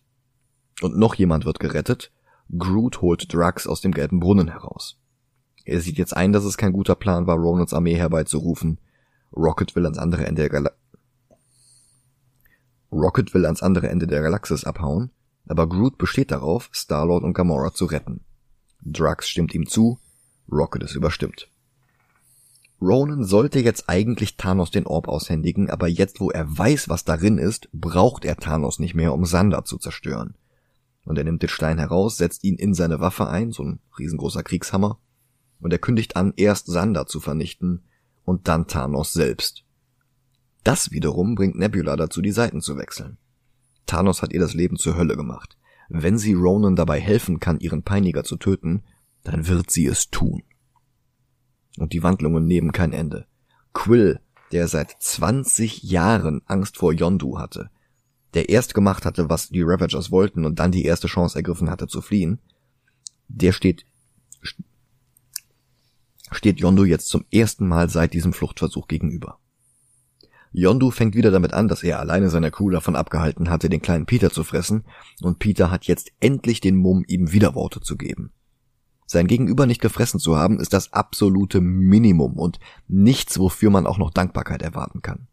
Yondu war es doch, der ihn überhaupt erst in diese Gefahrsituation gebracht hatte, als er ihn entführte. Gamora mischt sich jetzt ein. Sie alle müssen Ronan stoppen oder zumindest die Bevölkerung von Zendar warnen, bevor er den Stein einsetzt. Yondu will Peter jetzt mit seinem Pfeil töten, aber der sagt, wenn er stirbt, dann entgeht, der Rav dann entgeht den Ravagers der größte Raubzug von allen. Gamora weiß alles über Ronan und seine Schiffe. Sie können ihm den Stein stehlen und doch noch verkaufen. Das würde sie alle unfassbar reich machen und Yondu, beeindruckt von Peters Mut, willigt ein. Doch in dem Moment kommen Rocket, Groot und Drax mit der Milano vorbei und verlangen, dass die Ravagers Peter und Gamora aushändigen. Weil Drax sonst mit einer von Rockets selbstgebauten Waffen, dem Hadron Enforcer, das Schiff der Ravager zerstören wird. Star-Lord mischt sich in die Kommunikation ein und Rocket, Groot und Drax kommen an Bord. Sie sitzen zusammen und überlegen, was der nächste Schritt sein soll. Und Star-Lord steht auf und sagt, er hat einen Plan. Oder zumindest 12% von einem Plan. Aber das muss reichen. Sie alle haben alles verloren. Ihre Planeten, ihre Familien, ein normales Leben. Und heute haben sie die Möglichkeit, etwas zu tun, was wirklich Konsequenzen hat. Sie können Ronan stoppen und Milliarden retten. Rocket sagt, das wäre eine Selbstmordmission und Star-Lord widerspricht ihm nicht. Na, der Regisseur sollte vielleicht mal Suicide Squad machen. Guardians of the Suicide. Aber Gamora stimmt zu und steht ebenfalls auf. Sie war ihr Leben lang von Feinden umgeben. Dann kann sie wenigstens umgeben von Freunden sterben. Wo habe ich das schon mal gehört, dass sie. Ach nee, ich muss. Nee, sorry. Ich habe gerade Herr der Ringe reingeworfen. Hm. Mit dem Wissen, was sie in Infinity War erwartet, ist es tragisch, dass ihr nicht mal ein Tod umgeben von Freunden gegönnt ist. Mhm. Auch Drax steht auf. Star-Lord ist ein ehrenhafter Mann und wenn sie alle bei dem Plan draufgehen, dann sieht er wenigstens seine Frau und seine Tochter wieder. Groot steht auf. I am Groot. Ich glaube, das heißt übersetzt, oh Captain, mein Captain. Rocket fügt sich jetzt auch dem Gruppenzwang. Und sie gehen den Plan durch und machen sich bereit. Das Schiff der Ravagers erreicht die Dark Aster und zu Cherry Bomb von Joan Jetts alter Band, den Runaways, keine Verbindung zum gleichnamigen Marvel-Titel, laufen sie übertrieben cool in Zeitlupe auf die Kamera zu. Auf Xandar geht jetzt Roman Day, den Quill angefunkt hatte, zu seiner Vorgesetzten Nova Prime, um sie zu warnen. Nova Prime wird gespielt von Glenn Close, die im Laufe ihrer Karriere drei Emmys, drei Golden Globes und drei Tony Awards bekommen hat und die achtmal für den Oscar nominiert wurde, zuletzt 2021. Sie sagte, dass sie nur im Film dabei war, weil es ihr Spaß machte und weil es ihr erlaubte, die Art von Filmen zu drehen, an denen ihr Herz wirklich hängt. Dass sie an Bord war, adelte die MCU-Filme natürlich gleich in ihrer Gesamtheit. Ja. Und es nahm den Filmen ein Stück weit den Makel des billigsten Bodensatz-Popcorn-Trashs. Also gut, Martin Scorsese ist immer noch kein Fan. Aber nach Guardians entschieden sich angesehene Stars wie Michael Douglas, Kurt Russell und Tilda Swinton dazu, bei Marvel zu unterschreiben. Und Al Pacino trat zumindest mit Marvel in Verhandlungen. Mhm. Ich will Al Pacino im MCU. Als Mephisto. Yeah, oh. Oh ja. Und dann beginnt auch schon der Showdown. Die Dark Aster erreicht Xander und wird empfangen von einer Flotte von Ravager-Jägern. Es bricht ein gigantisches Gefecht aus, voller Explosionen. Yondu wird getroffen und stürzt ab. Eigentlich hätte er hier schon sterben sollen, aber dann überlegte es sich Gunn anders und gab ihm noch einen spektakulären Showdown mit den Novas und einen eigenen Plot in Guardians 2. Dann naht die Verstärkung, angeführt von Novacore-Mitglied Denarian Sal. Auch Denarian ist ein Dienstgrad, kein Vorname. Sal ist Peter Serafinovich, den kennt man aus Spaced, Shaun of the Dead und John Wick 2. Er war allerdings auch die Stimme für Darth Maul in Episode 1. Oha. 2016 wurde er der Hauptdarsteller für die zweite Tick-Fernsehserie und in Lego Marvel Super Heroes 2 spricht er Kang den Conqueror. Okay, ich, das Spiel wollte ich gerade eben tatsächlich ansprechen, als du hier den Celestial angesprochen hast. Mhm. Weil genau das, den, den Celestial lässt Kang the Conqueror auf die Guardians los im Spiel. Ah. Soweit habe ich es nicht gespielt. Ich habe es mal angefangen. Das ist das Tutorial. Was? ja, im zweiten. Dann, dann habe ich Lego Avengers angefangen. Ich bin mir nicht sicher. Das, das kann gut sein, weil in äh, Lego Marvel Super Heroes da ist das quasi das Tutorial. Ah, okay, okay, okay. Hm. Die Übermacht der vereinigten Schiffe der Ravagers und des Nova Corps ist dann sogar zu viel für das Kraftfeld. Was Starlord die Gelegenheit gibt, die Milano in die Dark Aster hineinzufliegen. Deren Anflug auf Xander wird von den Nova Corps Schiffen gebremst, die sich zu einer Art Netz zusammenfinden und den Weg blockieren. Die Guardians können an Bord der düsteren Dark Aster nicht weit sehen, aber Groot setzt jetzt einen riesigen Schwarm an winzigen Glühwürmchen frei. Drax fragt, wann Groot das gelernt hat, und das ist tatsächlich eine Fähigkeit, die er in den Comics nie gehabt hatte. Dann stellt sich ihnen Nebula entgegen. Drax beschießt sie mit einer Bazooka. Er hatte gerade selbst noch seinen Mangel an Feingefühl bewiesen, indem er die anderen als seine Freunde bezeichnete, Gamora allerdings dabei eine grüne Hure nannte. Und jetzt schießt er auf Nebula, weil die schlecht über Gamora geredet hat. Aber Nebula ist noch nicht ausgeschaltet und es kommt zum Zweikampf zwischen ihr und Gamora. Yondu wird von Ronans Truppen umringt, aber unbeeindruckt lenkt er seinen Pfeil durch alle hindurch, tötet sie in wenigen Sekunden und sprengt dabei noch eins ihrer Schiffe. Man sieht übrigens im Kampf von Nebula gegen Gamora, die wird ja quasi elektrisiert. Mhm. Man sieht da ganz gut, was für Teile bei Gamora nicht mehr echt sind. Ach so. Ja, wenn ich es richtig gesehen habe, dann hat sie zum Beispiel, äh, da wo das rechte Auge sein soll, hat sie irgendwas Mechanisches. Okay. Weil du hast halt dieses typische, in Filmen, wenn einer elektrisiert wird, dann sieht man das Skelett und sowas. Mhm. Und da irgendwas bei ihrem Kopf ist, sieht nicht aus, als würde es dahin gehören. Hm. Okay, cool. Weil es wird ja auch im Film gesagt, dass Gamora auch verstärkt wurde. Ja, ja, ja, wie gesagt, das ist so die Parallele zu Rocket. Mhm.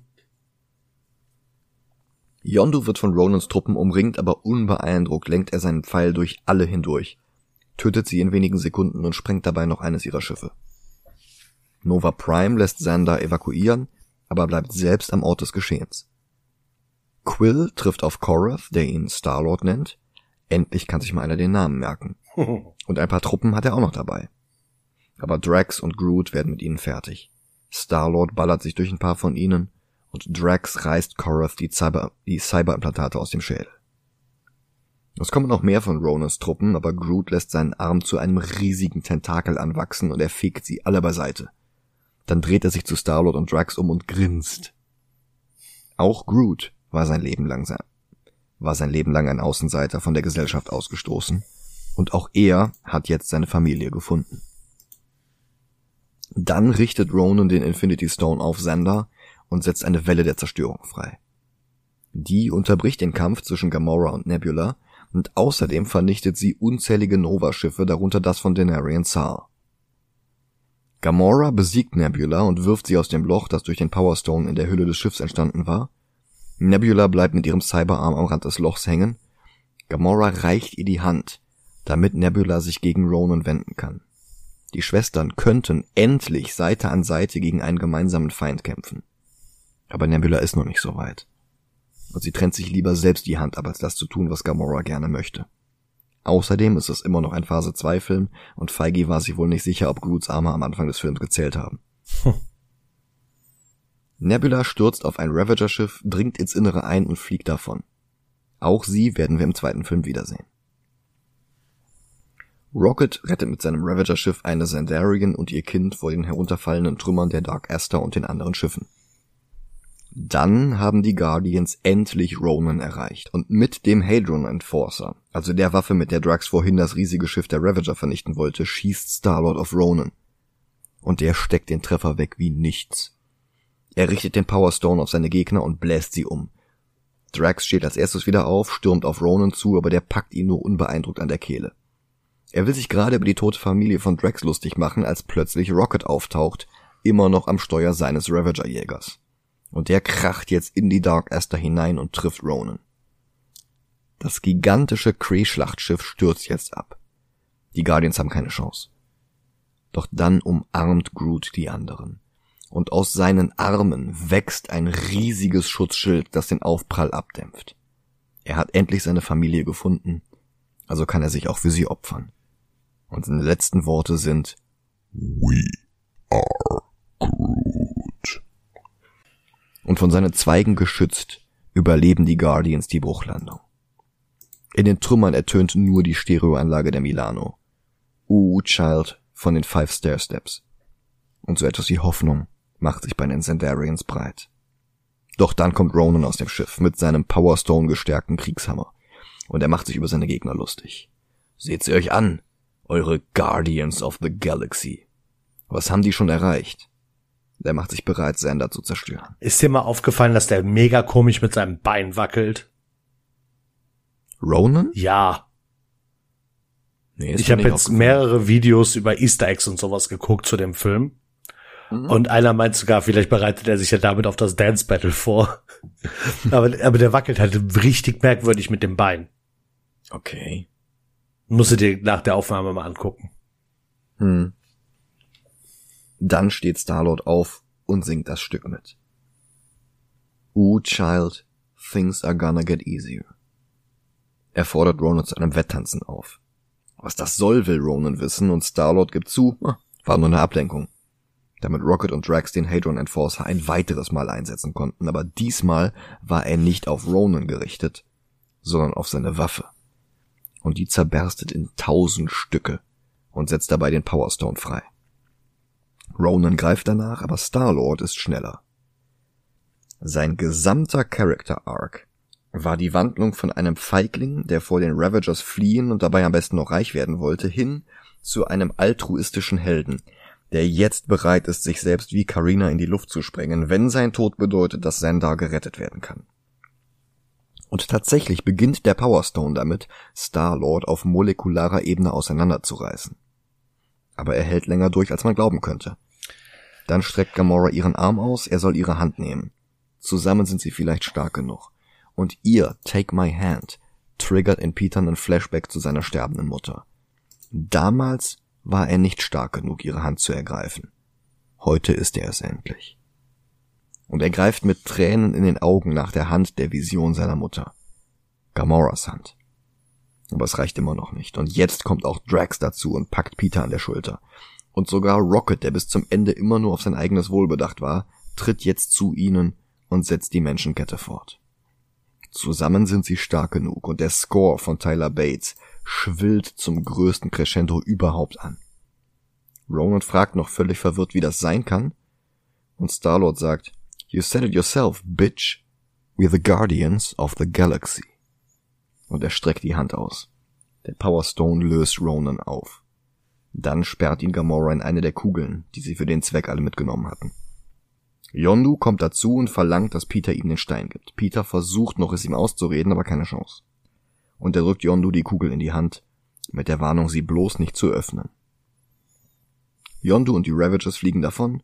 Kraglin sagt noch, dass es doch gut war, Peter nicht wie vereinbart an seinen Vater auszuliefern. Yondu pflichtet ihm bei. Das war eh ein Arschloch. Das war die zweite Anspielung, die du meintest, oder? Nee, es kommt noch eine. Ach, es kommt noch eine. Da waren es doch drei. Ist dir mal aufgefallen, dass die, wer ist der Kranglin? Kraglin. Dass der in, im Verlaufe des Films immer mehr aussieht wie Yondu. Ja? Ja, muss, wenn du den Film irgendwann nochmal guckst, musst du drauf warten. Seine Klamotten verändern sich, dass er, äh, nähern sich immer den von Yondu. Seine Frisur wird immer mehr zu einem Iro. Mhm. Also, wenn das nicht eine Anspielung für den zweiten Teil ist, weiß ich auch nicht. Hm, okay.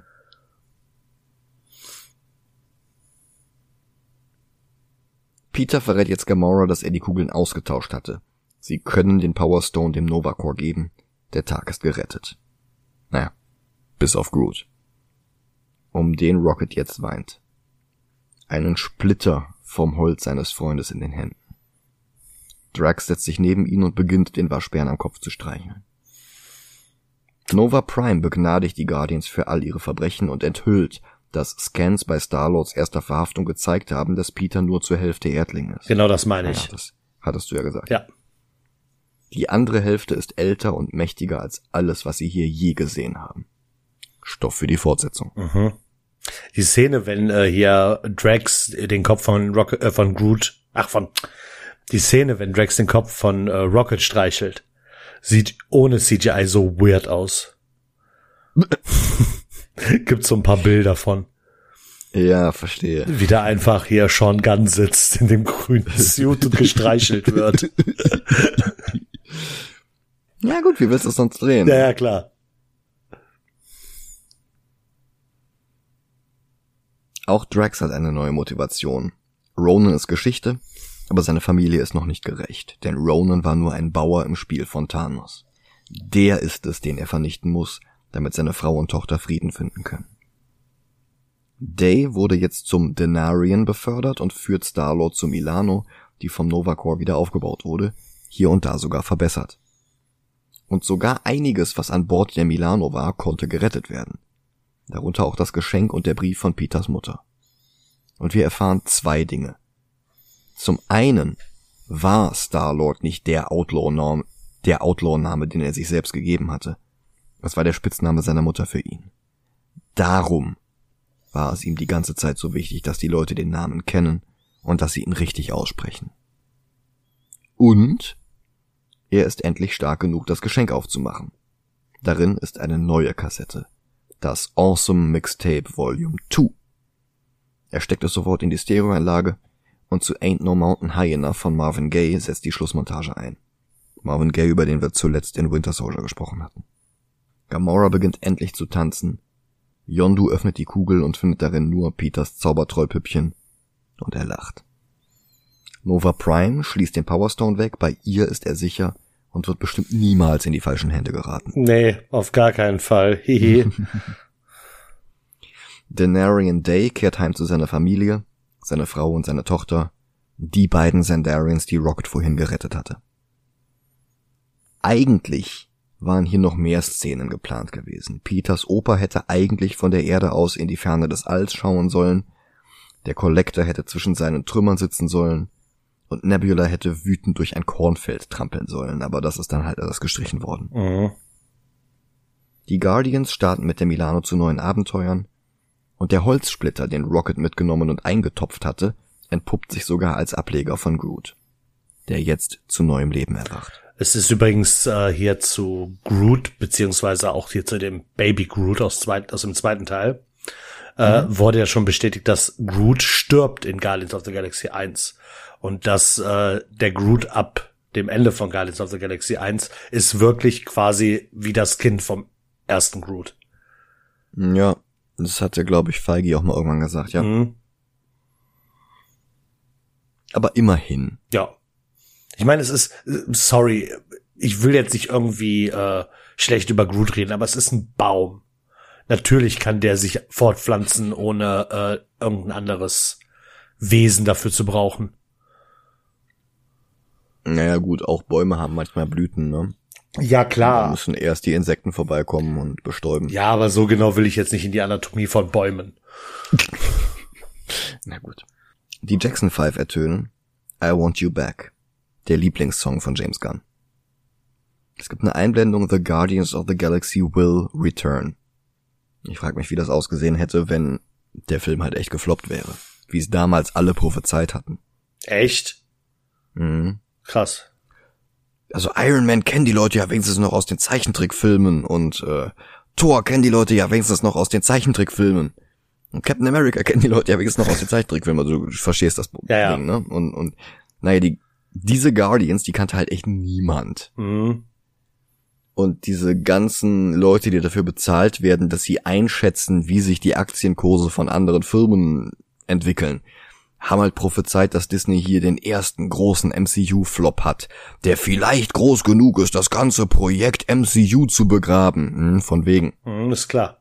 Der war scheiße erfolgreich. Mhm. Das ist ja das, was ich äh, immer sage, dass Marvel es geschafft hat, unbekannte Figuren groß zu machen.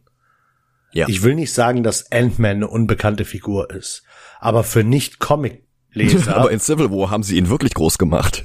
ha, nein, nein, aber für nicht für Nicht-Comic-Leser. Ja. Ne? Mhm. Doctor Strange vielleicht sogar auch noch, obwohl er eine der bekannteren Figuren ist, meiner Meinung nach. Es gab sogar schon mal eine Verfilmung von ihm, aber Puh. ja, aber du weißt, was ich meine. Ja, ja. Und alleine, dass Guardians so erfolgreich war, ist der Grund dafür, dass wir so Sachen bekommen wie äh, Chang-Chi. Ja, Eternals. Eternals. Ja. Mhm. Das kommt jetzt übrigens auch alles bald schon, ne? Das Shang-Chi kommt schon nächsten Monat. Ich weiß. Und ich mhm. bin echt gespannt. Ich auch.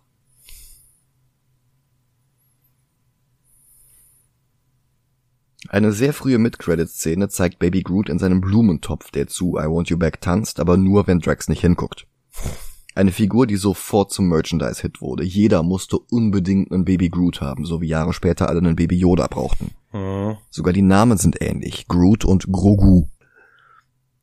Als Post-Credit-Szene war eigentlich die Einführung von Baron Strucker und den Maximoff-Zwillingen geplant gewesen, aber die wurde dann doch für den Winter Soldier vorgezogen. Okay. Das hätte ja gar, ich hätte weiß ja mal nicht, gar was nicht. eigentlich im Winter Soldier hätte kommen sollen, aber. Ja, aber in Guardians hätte das ja mal gar nicht funktioniert.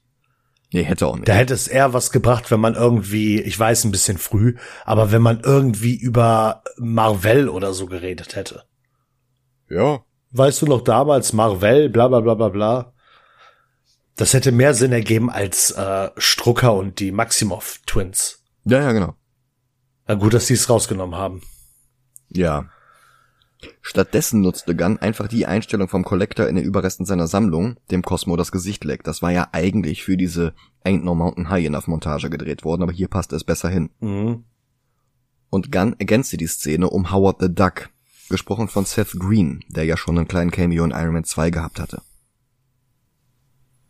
Tja, und damit sind wir am Ende von Guardians 1 angekommen. Ja. Er ist kein Winter Soldier, wirklich nicht. Mhm. Aber mit den anderen Marvel-Filmen bis hierhin kann er schon mithalten. Also er macht völlig andere Dinge als die anderen Filme. Aber diese Dinge macht er nicht schlecht.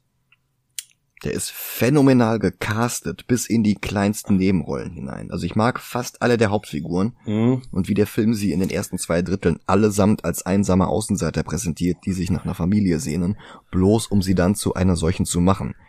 Das ist nicht originell, aber welche andere Comic-Verfilmung macht das denn und dann auch noch so gut? Ja. Ich, ich gebe dir einen Punkt, ab dem wir diskutieren können. Okay. Und zwar Valerian. Mhm. Und ich fand Guardians besser. Ja, sehe ich auch so. So sehr ich den Cast mag, die Performance von den beiden Hauptfiguren in Valerian war sehr schlaftablettig. Ja. So, und ab da müssen wir jetzt diskutieren. Ja. Valerian ist auf Platz 32. Ich gehe sogar noch ein Stück weiter für dich.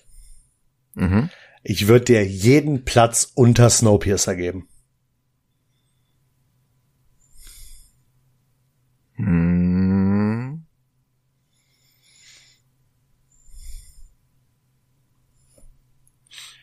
Weil da kommen halt so Sachen wie Iron Man, Thor, Iron Man 2, Spider-Man, Blade. Und Ja, sorry, aber nein. Ich überlege, ob ich Thor wirklich besser finde. Mhm. Also Thor macht ein paar Sachen ganz richtig und Thor hat auch ein paar richtig gute Witze. Okay. Und ich weiß noch, als wir den gesehen haben, fand ich den unmittelbar danach besser, als ich ihn in Erinnerung hatte. Aber wenn ich jetzt so überlege und zurückblicke, mhm. kommt mir Thor so langweilig vor. Ja. Und Guardians ist halt alles, aber nicht langweilig. Mhm. Ich verstehe, was du meinst. Iron Man 2 war, war für mich immer der schwächste Iron Man. Ja, den haben wir auch über dem ersten Iron Man, einfach weil der erste Iron Man so viel Impro drin hatte, was dann zum Teil nicht zusammenpasste. Mhm. Und jetzt wird's aber kritisch. So, Spider-Man vielleicht noch, aber ich glaube nicht, dass ich den über Blade sehen würde. Nee, über Blade nicht. Also das ist wirklich Apples and Oranges. Blade macht auch sehr viel richtig, aber ganz, ganz andere Sachen. Ja. Also Blade hat bessere Mann gegen Mann Action. Mhm. Dafür hat Guardians die besseren Raumschlachten, also. ja, damit darfst du jetzt nicht kommen. Ja, klar. Sollen wir neuen Platz 15 machen? Finde ich okay. Perfekt. Weil Spider-Man ist zwar auch sehr gut, aber der ist halt auch super albern. Mhm. Aber da, da muss ich halt wieder sagen, das passt aber zu Spider-Man, ne? Ja, aber zu den Guardians passt das doch auch. Ja, ja, genau das kann ich halt nicht wirklich beurteilen. Hm. Weil ich die Guardians aus den Comics vielleicht durch ein Crossover kenne, aber ich habe nie was von denen gelesen. Pass auf, ich sag dir neuer Platz 16. Okay. Unter Spider-Man, über Iron Man 2. Ist okay. Okay. Boah, vier MCU-Filme in Folge. Ist mir nicht entgangen, aber ich wüsste nicht, wie wir das jetzt noch hätten auseinanderreißen sollen. Ja, es geht, es geht halt nicht anders. Wir könnten es jetzt auseinanderreichen, indem wir ihm Platz geben, den er nicht verdient hat, egal ob schlechter oder besser. Ja. Und es geht nun mal nicht anders. Na gut, wir haben ja jetzt auch sehr, sehr bald den Donnercut. Mhm. Der könnte es schaffen. Ja, gut. Das stimmt natürlich. So, also neuer Platz 16. 4, wenn ich mich nicht irre. Müsste richtig sein. Der nächste Marvel-Film, den wir übrigens gucken, ist kein MCU-Film. Wollte ich nur mal erwähnen. Ich überlege gerade, was haben wir denn als nächstes? Wir sind jetzt noch im Space Month. Mhm. Im Oktober kommt der Horror Month. Genau. Und dazwischen im September. Ach so, Venom. Genau. Wobei sie jetzt Venom 2 schon wieder verschoben haben, ne? Ja, habe ich gelesen. Aber ich freue mich auf Venom. Ich habe den bis jetzt nur einmal geguckt und ich habe ihn nicht schlecht in Erinnerung.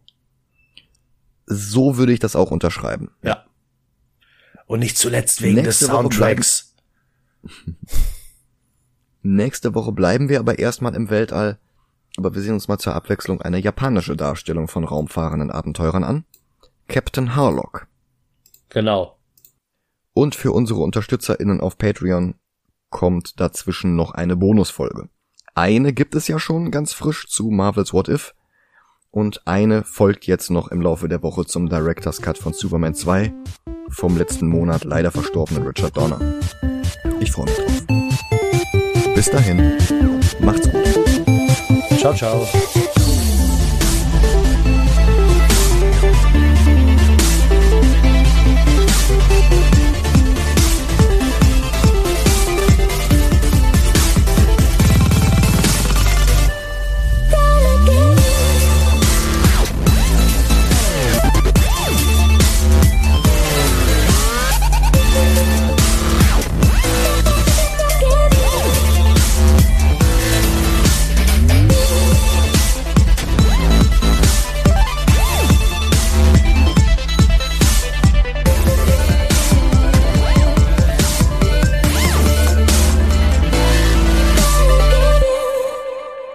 Warum will niemand einen Baby Dennis kaufen?